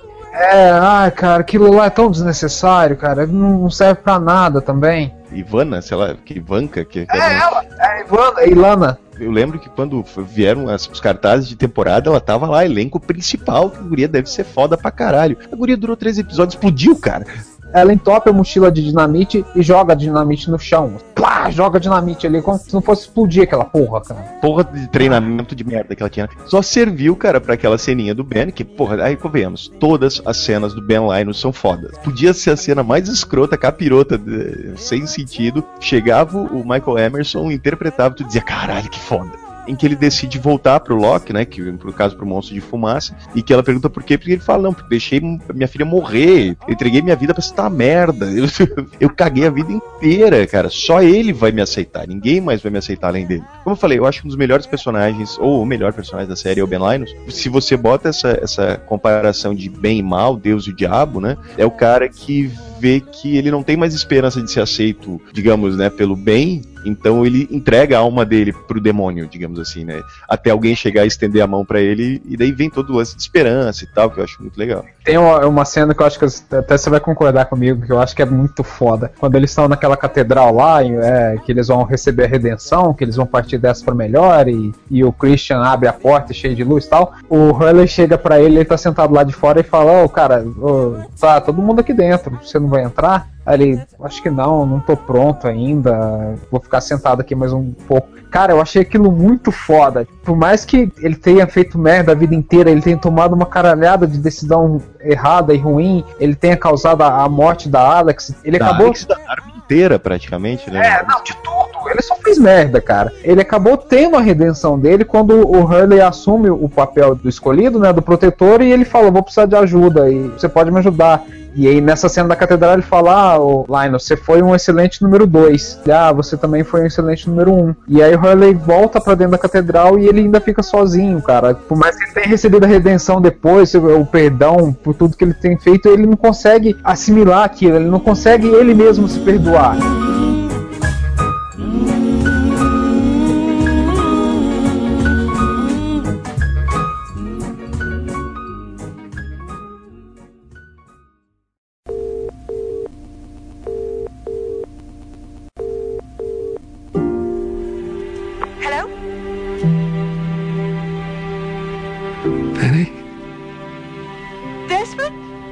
Penny, is that really you? Yeah. Yes, it's me. I love you, Penny. I've always loved you. I'm so sorry. I love you. I love you too. I don't know where I am, but I'll find you, Des. I promise. No matter what. I'll come back to you. I won't give up. I promise. I promise. I love you.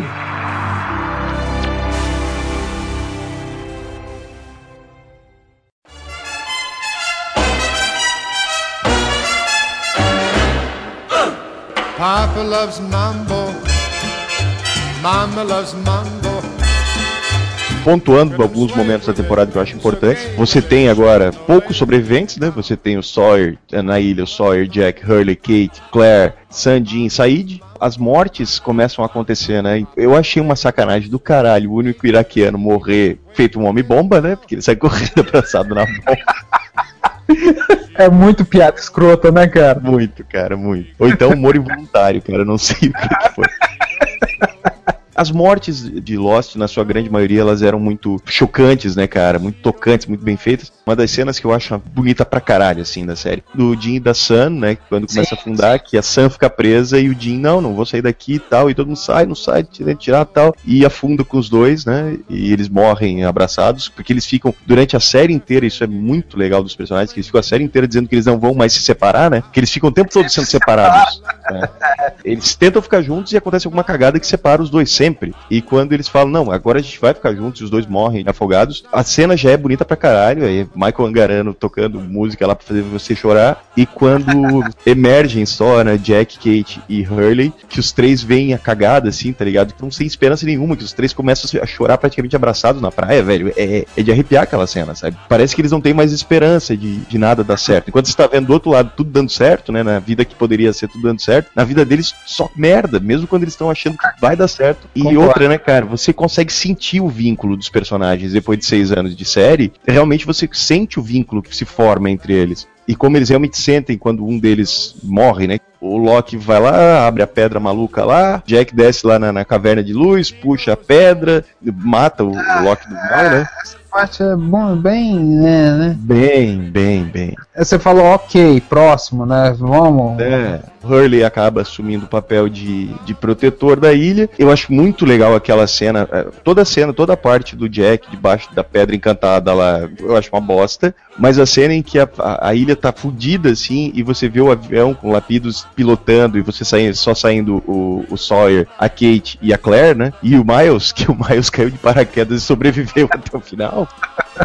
o mais improvável de sobreviver fica até o final. Que eles partem de avião, aquela cena eu acho também muito legal. Né, que você diz, porra, é. deu, e eles saíram agora, tá ligado? Eu gosto pra caramba do, do Jack, assim, por mais que eles sejam fodidos, por mais que ele tenha tomado decisões erradas, por mais que ele que fica aquele lenga-lenga, ah, do botão, não aperta o botão, ah, esse botão não dá bosta nenhuma, a escotilha é minha, a escotilha não é minha, ele o Loki, aquela lenga-lenga série toda. Eu gosto demais, assim, do personagem. Quando ele chora, assim, quando ele sai do, do submarino, na cena que você falou, ele se afasta dos outros e vai para perto do mar, assim, começa a chorar, me aperta o coração, cara. E tem mais duas cenas, assim, que eu acho do caralho, que é essa quando ele deita no chão, ele vê o avião passando, tá com, com a barriga fodida, que ele tomou uma facada lá do, do monstro fumaça, e chega o Vincent, lambe a cara dele, deita do lado dele. E você ele... tem o fechamento perfeito da série nessa cena. Porque a cena começa com ele abrindo o olho, acordado pelo Sim. Vincent. Absolutamente é, perfeito. Quando ele finalmente fica em paz com ele mesmo, ele fica em paz com o pai dele, que ele conversa com o pai dele, finalmente fala, pai, eu te amo, e o pai dele fala, eu te amo, meu filho, sabe? Porra, cara,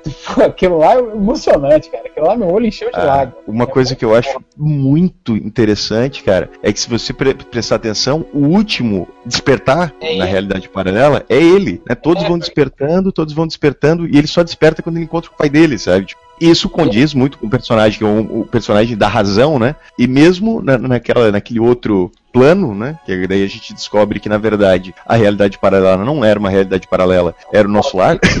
Isso eu acho foda porque o Desmond conseguiu ir pro outro plano, cara. O Desmond conseguiu ultrapassar as barreiras da existência e ir pro além. Sim. Pra poder despertar ele, as pessoas. Parando para pensar até de uma forma pseudocientífica, né? Descobriu que a consciência dele podia avançar pro futuro. Por que não para um futuro que tá além desse plano existencial? Isso achei foda, cara. Isso achei massa demais também. Não me incomoda isso, até tem um, um livro do Arthur C. Clarke que, que eu acabei de ler faz pouco tempo, que chama Fim da Infância esse conceito da a mente sobre o corpo. Não vou contar porque o livro é do caralho, eu recomendo que todo mundo tenha então, nesse podcast ler esse livro, mas tem o conceito disso da mente, que ela mente expande a ponto dela ultrapassar as barreiras físicas do tempo e do espaço. Eu acho foda isso do Desmond, ele consegue ultrapassar essa, essa realidade, essa nossa realidade e ir para esse pós, do que você queira chamar. Ele sendo o elo entre essas duas realidades e ajudando as pessoas a superar os seus problemas, a deixar aquilo que sempre amarrava eles para trás, é, o Rock finalmente superar aqueles problemas com o pai dele e depois de tudo Jack finalmente também ter paz para a vida dele, cara, eu acho isso do caralho, eu acho que fechou a série muito bem uma das partes mais polêmicas do final foi exatamente esse pós-vida, né? Muitas pessoas reclamaram, chiaram que se sentiram enganadas porque achavam que era uma linha alternativa e não sei o que. Afinal das contas, era um, um pós-vida. Eu, assim, particularmente, como eu sou bem aberto a esse tipo de questão mais filosófica, eu não achei ruim, mas o que, é que vocês acharam no final das contas, no frigir dos ovos? Ao contrário, Caverna Mágica de Luz da Fada Sininho, pós-vida, né, que eu, tô fazendo aspas com as mãos aqui, esse pós-vida, ele não fica claramente dito, não, isso aqui é o nosso lar. Você não precisa ser específico e eles não foram. Deixa aberto para você dizer não. Aquilo ali é uma nova vida que eles tiveram, sabe? Não necessariamente, ah, eles estão no paraíso final em si é meio como se eles fossem. Aí sim eles teriam ido pra um, né, pra um paraíso que fosse alguma coisa. Né? Ou não, né? A hora que abre aquela luz, a gente não sabe. Sigam a vida de vocês com felicidade. O que é importante para mim é o fato de que naquele momento eles se encontraram, se lembrando da vida original que eles tiveram. Aquela cena na igreja em que eles vão se reencontrando. O pai do Jack ainda, o Christian ainda fala, né? Essa vida que vocês estão tendo, a alma de vocês, né, a vida de vocês está ligada demais. Eles dizem um conceito que eu, que eu gostei bastante, que é exatamente esse, de que a ilha foi o, o, grande momento da sua vida, né? Aqueles seis anos ali naquela ilha, o grande momento da vida, então ele ficou eternamente até pós-morte ligado àquelas pessoas, né? Quando eu vi esse episódio, terminei a série e tudo, eu comecei a remontar as minhas ilhas, né? Qual a sua ilha, né? Quais são os momentos da sua vida em que você passou por alguma coisa que ficou, você realmente fica ligado para aquelas pessoas, mesmo que você não veja elas mais nunca. Eu realmente acredito que aquela realidade que eles estavam era sim uma nova realidade. Não necessariamente um céu, como eu falei agora há pouco. Filho do Jack, por exemplo, não era um anjinho ou uma visão que ele estava tendo. Não, ele teve aquela vida, no meu entendimento. Ele viveu, casou com a Julia, teve um filho, divorciou da Julia, e isso aconteceu. Na minha cabeça, a hora que eles saem daquela porta, aquela luz para mim é a iluminação. Eles encontraram a paz e daí eles vão seguir aquela vida deles. Estão vivos, aquilo é uma segunda chance. Tipo, acabou a vida deles original e eles começaram de novo. É assim que eu entendo. Eu chamo de pós-vida porque é um jeito assim fácil da minha cabeça burra assimilar.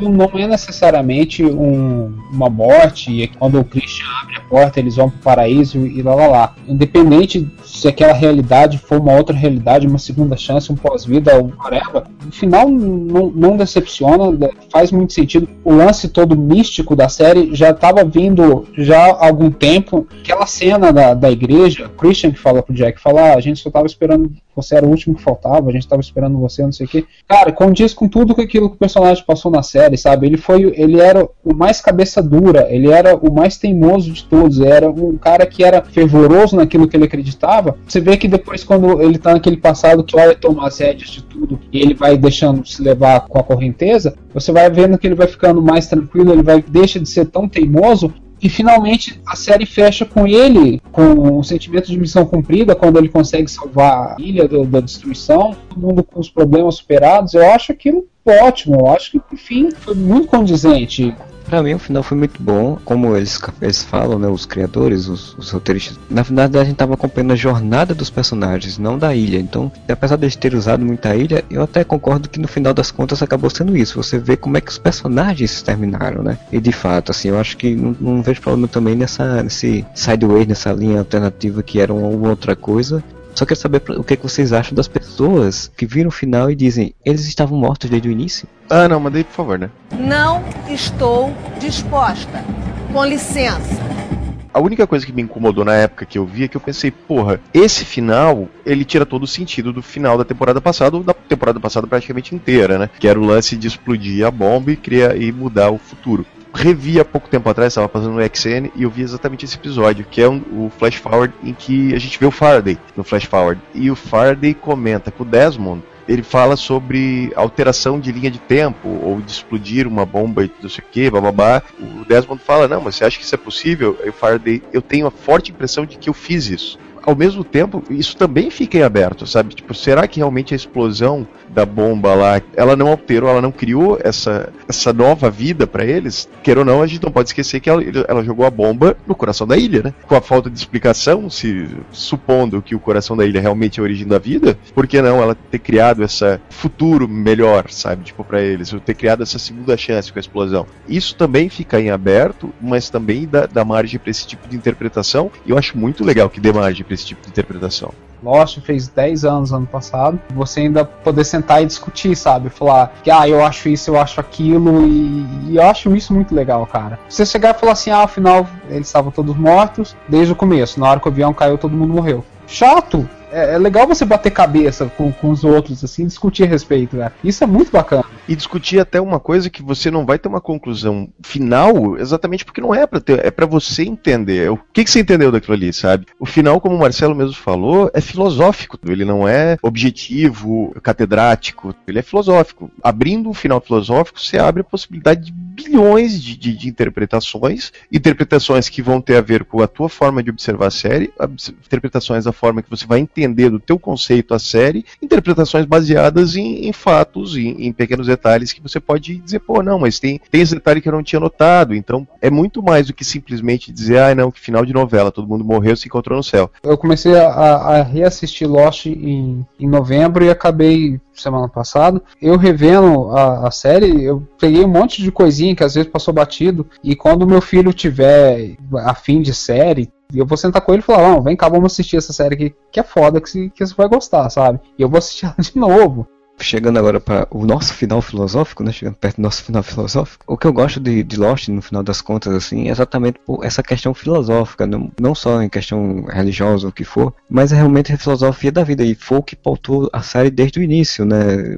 Desde o nome de personagens, desde histórias que os personagens seguiram, desde confrontos de ideologias. Então, eu ainda gosto de Lost, eu ainda gosto de rever e eu ainda gosto de falar sobre a série, porque ela é uma série que fala sobre a vida do ser humano, sobre viver, sobre o dia a dia e tal, mesmo sendo dentro de uma ilha, né? Então é o que eu ainda gosto de, de, Lost. Então acho que é uma série que ainda vale muito a pena assistir. Muitas pessoas não vão assistir porque dizem, ah, no final foi assim, assado, e tem uns mistérios, não responderam. Eu digo, mas cara, Lost é uma das poucas séries que eu posso dizer que a jornada vale mais a pena do que a resposta, né? De fato, o que você vai ver, as histórias, principalmente a primeira, segunda temporada e a terceira, as histórias dos personagens, os dramas deles, valem muito mais a pena do que qualquer mistério que tem.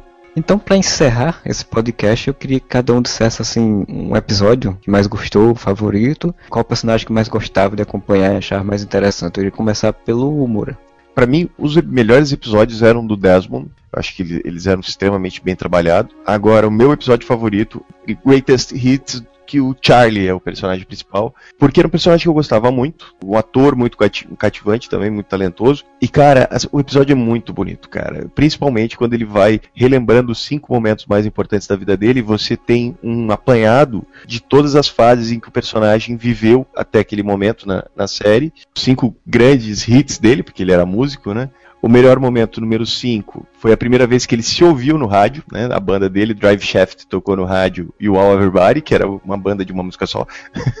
o melhor momento, número 4, que você vê o pai dele ensinando ele a nadar. O melhor momento, número 3, é o Natal em que o irmão dele entregou um anel para ele, né? E que ele guarda até hoje.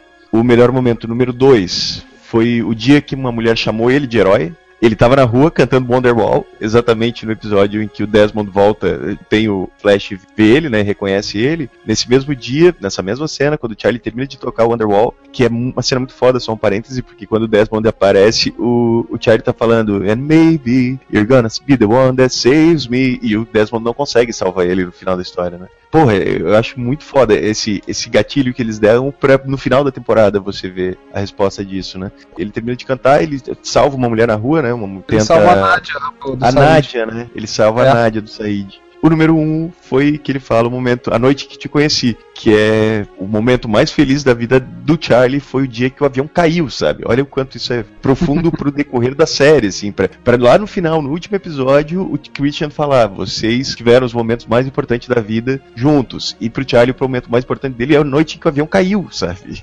Esse episódio eu acho que ele fala muito sobre a, sobre a série, sobre o que, que a série quer, quer falar, reiterar aquelas ligações muito legais que eles faziam entre os personagens nos flashbacks, né? Que a gente esqueceu de citar, né? Que os flashbacks sempre tinham esses encontros inesperados entre os personagens e que na verdade no fim esses encontros en- entre os personagens não queriam dizer porque tinha alguma coisa. Não, cara. Era simplesmente porque a vida é assim, você passa pelas pessoas e não nota que você passa pela- pelas pessoas, sabe? A vida é assim, o tempo todo você esbarra com alguém que daqui seis meses vai ser uma pessoa importantíssima na tua vida e você nunca vai saber que você passou por ela. How I Met Your Mother? É, How Met Your Mother, mais ou menos. Só que mais profundamente. E o meu personagem favorito pode ser extremamente clichê, óbvio, mas é o Jack, cara. Pra mim o Jack é a encarnação do cara, por mais que seja cabeça dura, tome decisões erradas, seja teimoso, ele é o cara que ele sempre bota o outro na frente dele, sabe? Tipo, a preocupação dele. Ele é um líder relutante, porque ele não quer ser líder no início, só que as pessoas vão até ele, elegem ele um líder, né? Exatamente porque ele é um cara que põe a vida dos outros acima da dele. O único momento em que ele bota dele na frente dos outros, isso transforma a vida dele no inferno. O Jack de Lost é exatamente o que Scott Summers deveria ser em uma série ou filme dos X-Men. O líder tá acima de qualquer coisa. Se liga, Fox. Tá pronto, é só copiar. Eu gosto muito do Jack, mas eu gosto muito de vários outros personagens. Então eu não tenho nenhum personagem preferido e nenhum episódio preferido. Eu gosto mais do Jack, eu gosto do, do Sawyer e principalmente da quando ele ele tá vivendo na Dharma com a Juliet, eu acho aquilo do caralho, o relacionamento dos dois, a amizade deles desenvolvendo por um relacionamento eu acho muito boa. Benjamin Linus, o, o Hurley, cara, o Hurley tem hora que me irrita, mas assim, no fundo, no fundo você não tem como não gostar do Hurley, que o Hurley é aquele cara legal da escola que todo mundo gosta, sabe? O cara que às vezes dá uma resposta errada na, na sala de aula, mas ao mesmo tempo que ele faz uma gracinha e até o professor acaba rindo. Eu não consigo falar de um personagem só, assim, eu acho que, que eu gosto tanto de Lost que vários deles acabam me cativando, é, N motivos. Se fosse para escolher um episódio, um personagem, eu teria que escolher o Jack e eu teria que escolher o, final quando ele finalmente faz as pazes com o pai dele, quando ele finalmente tira aquele, aquele peso que ele carregou a série inteirinha, cara. Porra, aquelas, aquela episódio quando o Sawyer conta para ele que ele encontrou com o pai dele bar em Sydney, que foi a última conversa que ele teve com alguém antes de morrer, e o Jack ele segura para não chorar, cara, e, e, no fim da série você vê que ele finalmente conseguiu ter a paz de espírito dele quando ele finalmente consegue falar pai eu te amo. Porra, eu acho aquilo do caralho, cara. Principalmente depois que eu tive meu filho, essas coisas de pai e filho começou a mexer muito assim comigo. De personagem, assim, eu gosto muito do Desmond, personagem legal, mas eu vou dizer que o meu preferido sempre foi o Loki. Eu sempre gostei muito do Loki. Por ele ser exatamente esse homem de fé, assim, um cara que tem uma vida de merda, né? Porque a vida dele foi toda fodida também. Traído pelo pai e ficou paraplégico, e mesmo assim acreditar no pai, tentar encontrar o pai. Quando ele se cura e começa a ter um outra, outro tipo de vivência, ele vê sinais nos cantos e tenta seguir sinais. O Loki, ele, ele, ele é um personagem em desgraça, porque o fundamentalismo dele de seguir todos esses sinais e acreditar fielmente que aquilo tudo tem um significado leva ele à morte, né? Então ele acaba morrendo por conta disso. Mas mesmo assim, eu acho ele um personagem muito rico, assim, muito, muito interessante e eu acho o meu preferido. Eu tenho dois episódios que eu gosto muito, que o, o Greatest Hits, né, que, o, que o Moura falou aí do, do Charlie, eu acho um episódio lindo, muito bem feito, muito bem construído narrativamente, e o episódio do, do Desmond, que é o The Constant, né, que é um episódio que ele, que a gente já citou, que ele fica, começa a viajar no tempo, e aí a constante dele é a mulher dele, né, a pessoa que ele ama, e se ele precisar falar com ela naquele exato momento, senão a mente dele ia ficar perdida e ele ia acabar enlouquecendo que nem um outro cara lá também tava. Então eu acho um episódio muito bonito. E aí falei a brincadeira do, do How Met Your Mother, em questão de encontrar as pessoas. How I Met Your Mother, pra mim, é a série que melhor utilizou flashback depois de Lost, viu? Porque dificilmente a gente tem uma série que usa flashback bem.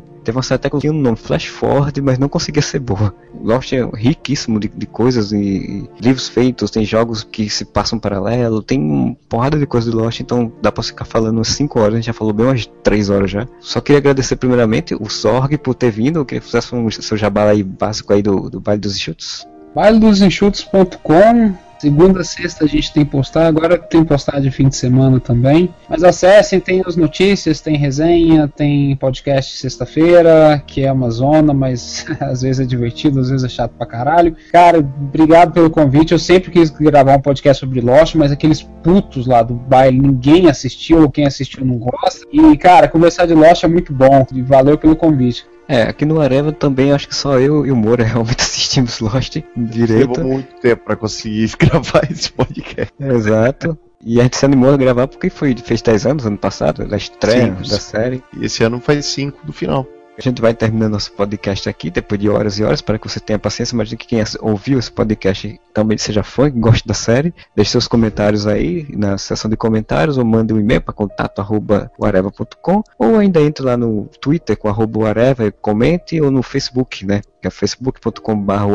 A gente tá de volta semana que vem, mesmo bate horário, mesmo bate canal, minto. Não, não sei, não sei se é no mesmo horário. No mesmo local com certeza, no mesmo horário, eu não sei se é. É no horário que você clicar no play, a gente vai estar tá lá.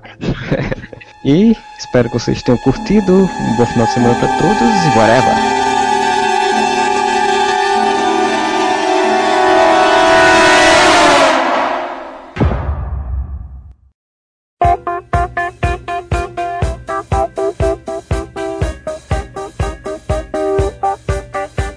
Leitura de comentários e vamos ler aqui a leitura de comentários do podcast Areva 189 de Volta para o Futuro, mas para fazer isto comigo aqui, Marcelo Soares, está o senhor Modeste. Oi?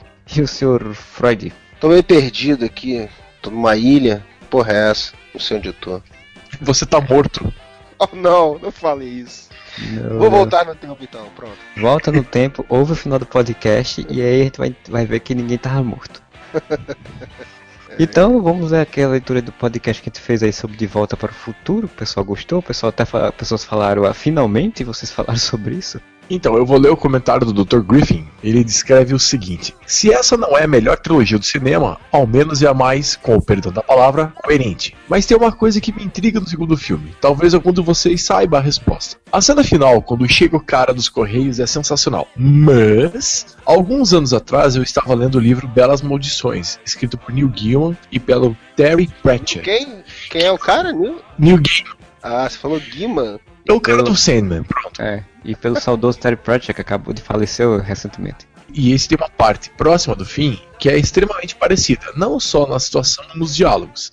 Ambas envolvem saber o futuro, ou o presente, que seja, com a diferença de que, num é a viagem que causa isso, no outro a adivinhação. Me pareceu que alguém tinha copiado alguém, então fui pesquisar e descobri que o livro foi lançado um ano depois do filme, o que enquadraria como plágio por parte dos dois autores e certamente não passaria desapercebido pelos produtores do filme. Porém, até o momento, minhas pesquisas não encontraram nenhum indício, nenhuma citação que tenha existido algum processo ou atrito entre os autores e os produtores do filme, ou mesmo com os roteiristas. Não acredito que o autor respeitado como Terry, um escritor novato como Gaiman, esse era o primeiro livro de prosa dele, iriam se arriscar brincando de copiar um filme que estava fazendo maior sucesso na época, e os produtores iam levar na boca. Coincidência me parece improvável. Porém, acredito que ambas situações possam ser alguma referência a um outro livro, série, ou até alguma piada ou anedota popular na língua inglesa. Se alguém souber, elucide essa correspondência misteriosa. Então, Dr. Griffin, eu não sei. Cara, eu não acho, não sei se, se tem algum outro, mas eu não duvido nada que seja alguma, sei lá, alguma referência. porque Tinha muitos programas de ficção científica, de viagem no tempo, no, Sim, né, é. antigamente. Na verdade, ele tá falando É. mais isso, né? Do que tem um- alguma semelhança da cena final do cara dos Correios. É, mas- deve, é aquela velha história, né? As ideias vêm de algum lugar, então deve ter tido alguma coisa que outras É. coisas já tinham É parecido. difícil pra gente falar, porque assim, eu não sei vocês, mas eu não li esse livro, então Belas Maldições. eu não consigo estabelecer essa relação se, se é tão parecida assim a ponto de parecer uma cópia e que pode ter uma outra referência que levou Ah, cara, mas se for-. Não faço ideia, realmente. Se você for pensar de que tem um final onde chega um carteiro dizendo que no exato momento, nesse exato local, uma pessoa com sua descrição deixaram uma carta para ser entregue a você, não necessariamente seja viagem no tempo, né? Um avô que deixou a carta pro filho, que sabia que o filho ia É, ele fala que no caso é uma premonição, né? Uma adivinhação, É, no caso. uma ideia que, né, pode estar lá na É, pode ser. no consciente, sei lá. Ser conhecido como um estranho estranho, ele falou que isso começa a nos dar mais peças para entender porque Gamer não ficou tão boladão quando a JK lançou o bruxinho dela, muito parecido com o certo Team Hunter. Vai ver o galês já sabia do telhado de vidro que tinha em casa, pois guardou todas as pedras que poderia jogar. Eu li uma entrevista do Gamer falando que ele não ficou bolado porque pra ele não importava, ele já tinha feito a obra dele, não tinha É, porque... pô, aí é meio teoria da conspiração, né? Do, do estranho estranho. Ele é um cara estranho, realmente. Porque, porra, sério, cara. Véi, na boa, véi. Sério. Que o, Tim, que o Harry Potter é uma cópia deslavada e descarada do Tim Hunter é. Não, Tá, isso é. Ele sabe que ele tem telhado de vidro, tá. Então ele deixou de processar e ganhar milhões da mulher, porque ele sabe, hum, um dia eu fiz isso também com uma cena do final de Volta para o Futuro 2. Então não tem autoridade moral pra processar ela, abre mão de todos esses milhões. Eu, cara, um cara que abre mão por um motivo desse, eu acho que a palavra dele é mais confiável do que ter tido algum- plágio, né, cara? Nessa história do Team Hunter, a única coisa complicada é que hoje em dia não pode fazer mais um filme sobre o Team Hunter, né? Porque se for fazer, todo mundo vai olha lá, o cara copiando o Harry Potter. É, ah, é, com certeza. Senhor Freud, o que é que você tem aí pra ler? Três rapidinhos. O Luciano Abraão fez dois comentários aqui. É, um no Facebook, que eu achei legal, que ele citou uma frase do De Volta para o Futuro, quando ele falou: Talvez os ouvintes de hoje não estejam preparados para esse podcast, mas os filhos deles vão adorar. boa, boa, dá 100, oi, dá 100 reais pra ele. Rock. Ele fez um casting bizarro aqui, tentativa de fazer um novo De Volta para o Futuro, um remake, né? Ele fez um cast que, Luciano, desculpa, cara, eu não vou ler, cara, tá muito ruim esse cast, tá horrível. Mas só pra vocês terem uma ideia, eu vou falar alguns poucos nomes pra vocês terem uma ideia. Ó. Ele botou o Rob Schneider como Dr. Brown. Puta, ele botou o Keanu Reeves como Biff Tannen. Não, ah, não, não dá. Não, não vou ler mais o resto, cara. Chega. Aí ele no final ele fala que é de propósito, né? Que se é pra estragar, que seja 100%. Tá certo. É, foi tão ruim que nem dá pra ler, cara. Desculpe.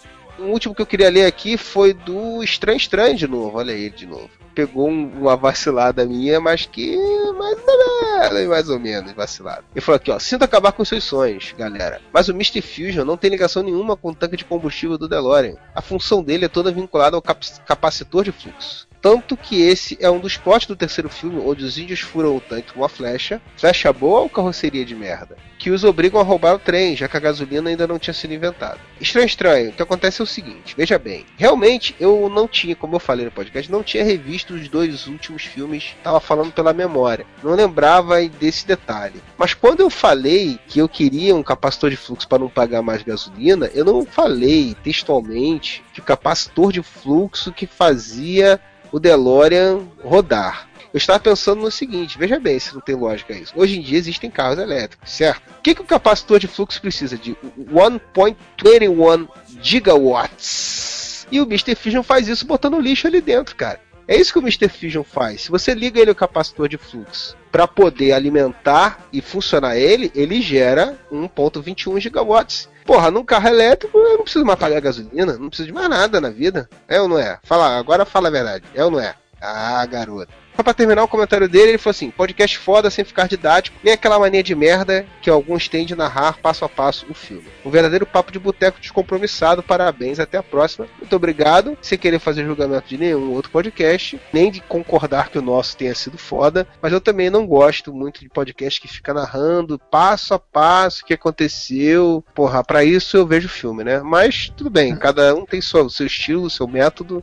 Mas eu também prefiro ficar falando besteira. Então eu imagino que ninguém vai gostar do podcast que, que acabaram de ouvir, que é o de Lost. Ah, mas de Lost pra mim aí já é diferente, porque como eu não vi nenhum episódio de Lost até hoje, vai ser bem, ou foi, né? Tá sendo, vai ser, né? É site BRD? Brasileiro.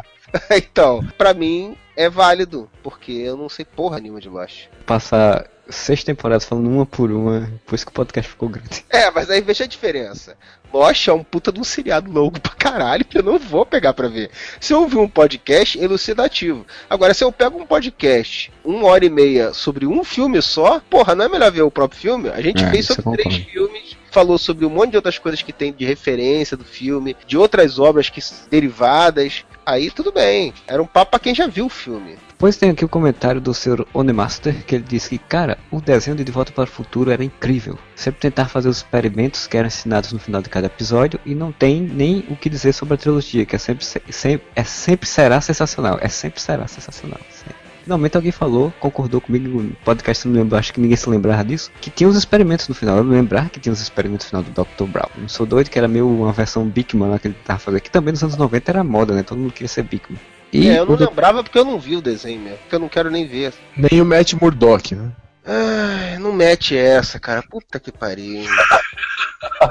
Vocês estão abrindo logo um precedente, porque daqui a pouco estreia a série, vai ter provavelmente podcast sobre a série, então. Não, mas é bom porque todo mundo vai fazer essas piadas escrotas na época e a gente já vai ter feito antes. Ó, eu até vou ver, mas o Matt Murdock não vai ver a série. Ah, mas o, o Rei Charles e o Steve Wonder. Wonder, Steve Wonder vão gostar. Vão É mesmo porque o Ray Charles já está morto, né, cara? ele talvez veja, viu? É, ele talvez Mais do que todo mundo. Se existe vida após a morte, de onde ele está, ele consegue ver o nosso mundo, talvez ele veja. Você sabe por que, que o, o Demolidor, né, o- tem essa treta com o Rei do Crime? Não. Perguntaram se ele tinha visto o Rei do Crime e o Matt Murdock falou, nunca vi mais gordo. Só podia ser advogado, né?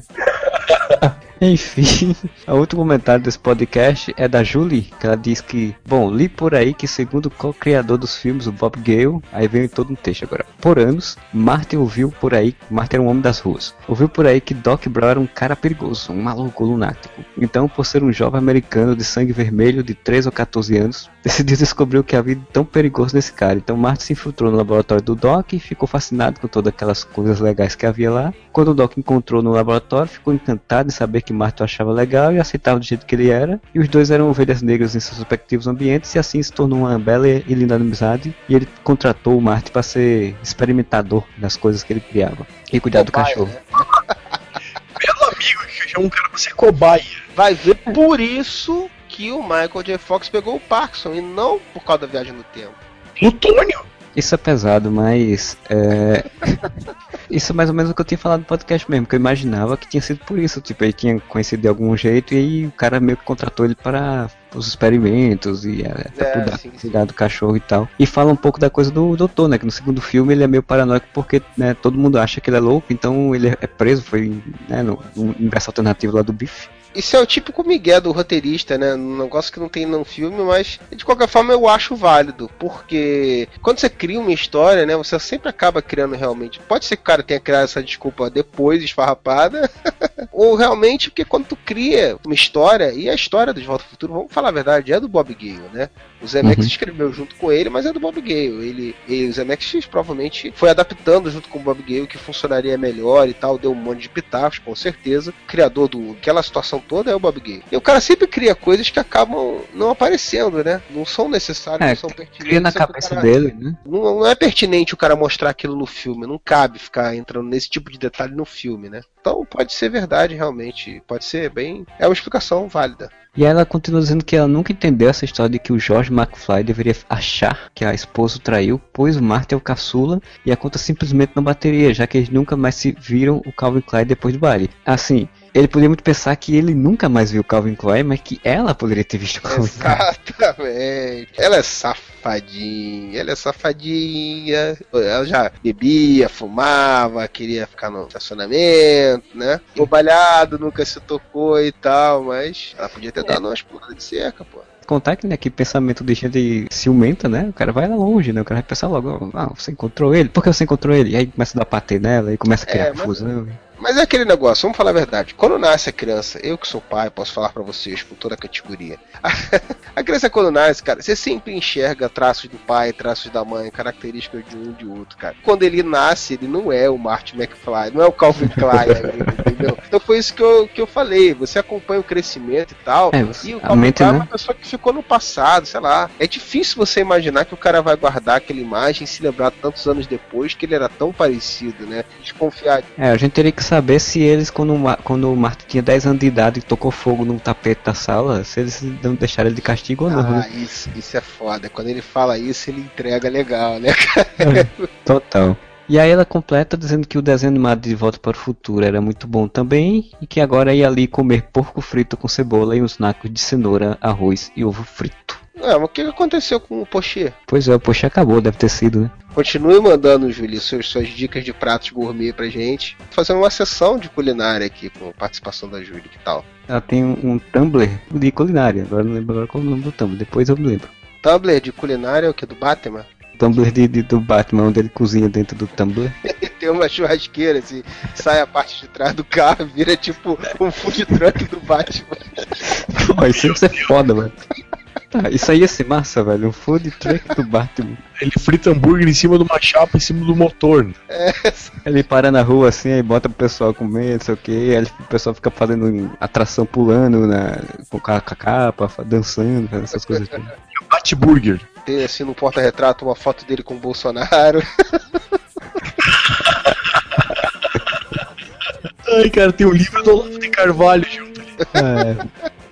Falando sério agora, eu- jujubinhasazuis.tumblr.com Tem lá umas receitas culinárias para quem quiser seguir. Não me pagou jabá nem nada, eu só estou passando adiante. Se tem mais alguma coisa que vocês queiram acrescentar? É, há um tempo atrás eu gravei, quando não tava nem conseguindo gravar com a gente, né, com, aqui no Areva, gravei um podcast lá com o pessoal do Por Trás da Máscara, que nem adianta eu recomendar esse podcast mais, porque lá é sobre notícias, basicamente, já tem o tempão, já tem vários outros podcasts depois desse, mas são nossos parceiros aí, então recomendar o pessoal ouvir o Por Trás da Máscara, com o nosso amigo Fiorito. Mas Fiorito, Fioretos. Eu gravei um que eu não vou adiantar tema, eu gravei um Orgcast, mas ele só vai sair na semana de lançamento do Vingadores, então tem tempo ainda. Que será sobre o quê? Posso adiantar a pauta? Ah, eu queria fazer uma pequena errata aqui, depois do podcast, né? Que eu começo a fazer a pesquisa de pauta, né? Depois que já teve a gravação, né? Aí, brasileiro sempre é assim, né? Faz tudo depois ou em cima da hora. Pois é. Participa das coisas sem saber do que tá fazendo, né? É, exatamente. exatamente. É de direita Mas sem nem saber o que é. É, não sabe quem é que vai entrar, se vai ser o Romário que vai assumir no lugar da Dilma. O pessoal tá muito bem. Brasileiro é brasileiro, né? Não é europeu. Aí eu tava pesquisando sobre o Sr. Eric Stoltz, que a gente falou bastante dele, né? Que a gente falou aquele negócio dele voltar no tempo, né? Pra querer o papel de volta e tal. Pra ver se ele tinha alguma declaração que ele já, já tinha falado alguma vez sobre essa situação constrangedora dele ser demitido e refilmarem tudo porque tava uma merda com ele. Teve uma entrevista que ele deu que ele achou que, ah, não, eu achei bom de não ter feito sucesso nessa época. Se eu tivesse feito muito sucesso nessa época, eu não teria feito outras coisas que eu gostei de fazer, e minha vida ia ser muito diferente. Tipo, deu uma esnobada que não colou. Mas aí eu achei uma coisa muito curiosa, que foi uma entrevista do Tom Wilson, o ator que faz o Biff, falando que ele no set ele era muito zoado, cara. Os caras evitam falar disso, mas diz que o Eric Stoltz ele era meio zoado a ideia. Ele usava método e todo mundo tinha que chamar ele de Bart no set. Não podia chamar ele de Eric, de nada. E que ele gravava as cenas com o Biff, aquela cena no, no café lá, né? Que ele meio que empurra o Biff, não sei o que lá, um agarra o outro. E Uhum. que ele agredia mesmo o Tom Wilson como se fosse de verdade, cara. Empurrava com força e não sei o que. Pô, velho, aí, é um filme, cara. Pega leve aí, cara, tá me machucando. E ele nem ouvia o que o Tom Wilson falava, só ouvia em cena, assim, todo, todo zoado a ideia, cara, todo errado. Mas a, a errata, na verdade, é outra. Que nem o Coxinha agora, espera aí que eu, eu já volto.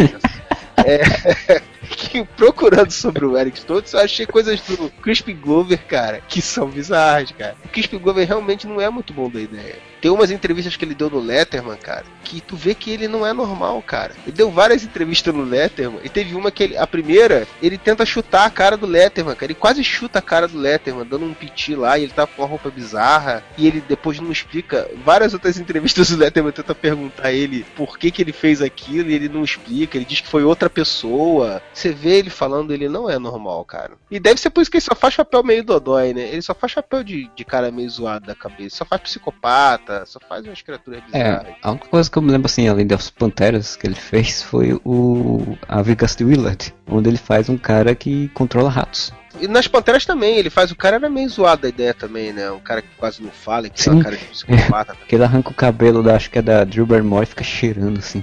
Mas aí teve uma coisa que essa sim, agora sim chegamos na errata. Que eu falei que, porra, ele foi mó pela saco e não aceitou, queria muita grana e não sei o que lá. Isso é a versão do Bob Gale, que era o produtor do filme. Mas ele, numa entrevista de uma rádio, ele falou que não foi nada disso. Que ele se desentendeu com Robert Zemeckis no final do primeiro filme, porque ele achava que aquele final era muito materialista demais, coisa que eu concordo, até falei isso no podcast. Quando ele foi chamado pro segundo filme, a grana que ofereceram para ele, na verdade, não é que ele tava ele não tava pedindo ganhar igual o Michael J. Fox, nem o cara fala, nada disso. A grana que ele pediu que ele não estava concordando, que estavam oferecendo para ele, queriam pagar ele menos da metade que a Leia Thompson e o Tom Wilson iam receber. Que a participação dele ia ser mais ou menos igual a deles em termos de quantidade de participações no filme, né? Pelo roteiro. E que ele não concordou com isso, que estavam ofere oferecendo para ele uma grana muito baixa. E que depois ele processou eles, porque eles usaram os moldes do rosto dele, que eles tiraram na época de fazer a maquiagem do primeiro filme, quando ele fica mais velho, usaram esses moldes na cara do outro ator para parecer que é ele. Estavam usando a cara dele sem autorização. Cara. E que ele processou eles na época e que inclusive foi mudada a legislação, a legislação artística lá nos Estados Unidos, para não permitir mais que, que os produtores usassem um tipo de artimanha dessa sem ter autorização, sem ter um pagamento, um- Custo de imagem, né? qualquer tipo de ressarcimento ou autorização do ator para isso, né? Que ele não recebeu nada e que usaram o rosto dele no filme. Então, tipo, não sei quem tenha a verdade desse caso, nunca saberemos, mas o que ele fala é bastante plausível, cara. Embora ele não seja bem da ideia, o que ele fala, processo com certeza existiu, né? Então, se os caras foram filha da puta nesse nível, abre precedente pra eles terem sido filha da puta em outras situações também, como ele fala, né? Então, espero que vocês tenham curtido, né? Estaremos aqui semana que vem. Vá lá nas nossas redes sociais, manda e-mail para contato.areva.com. Bom final de semana para vocês e whatever.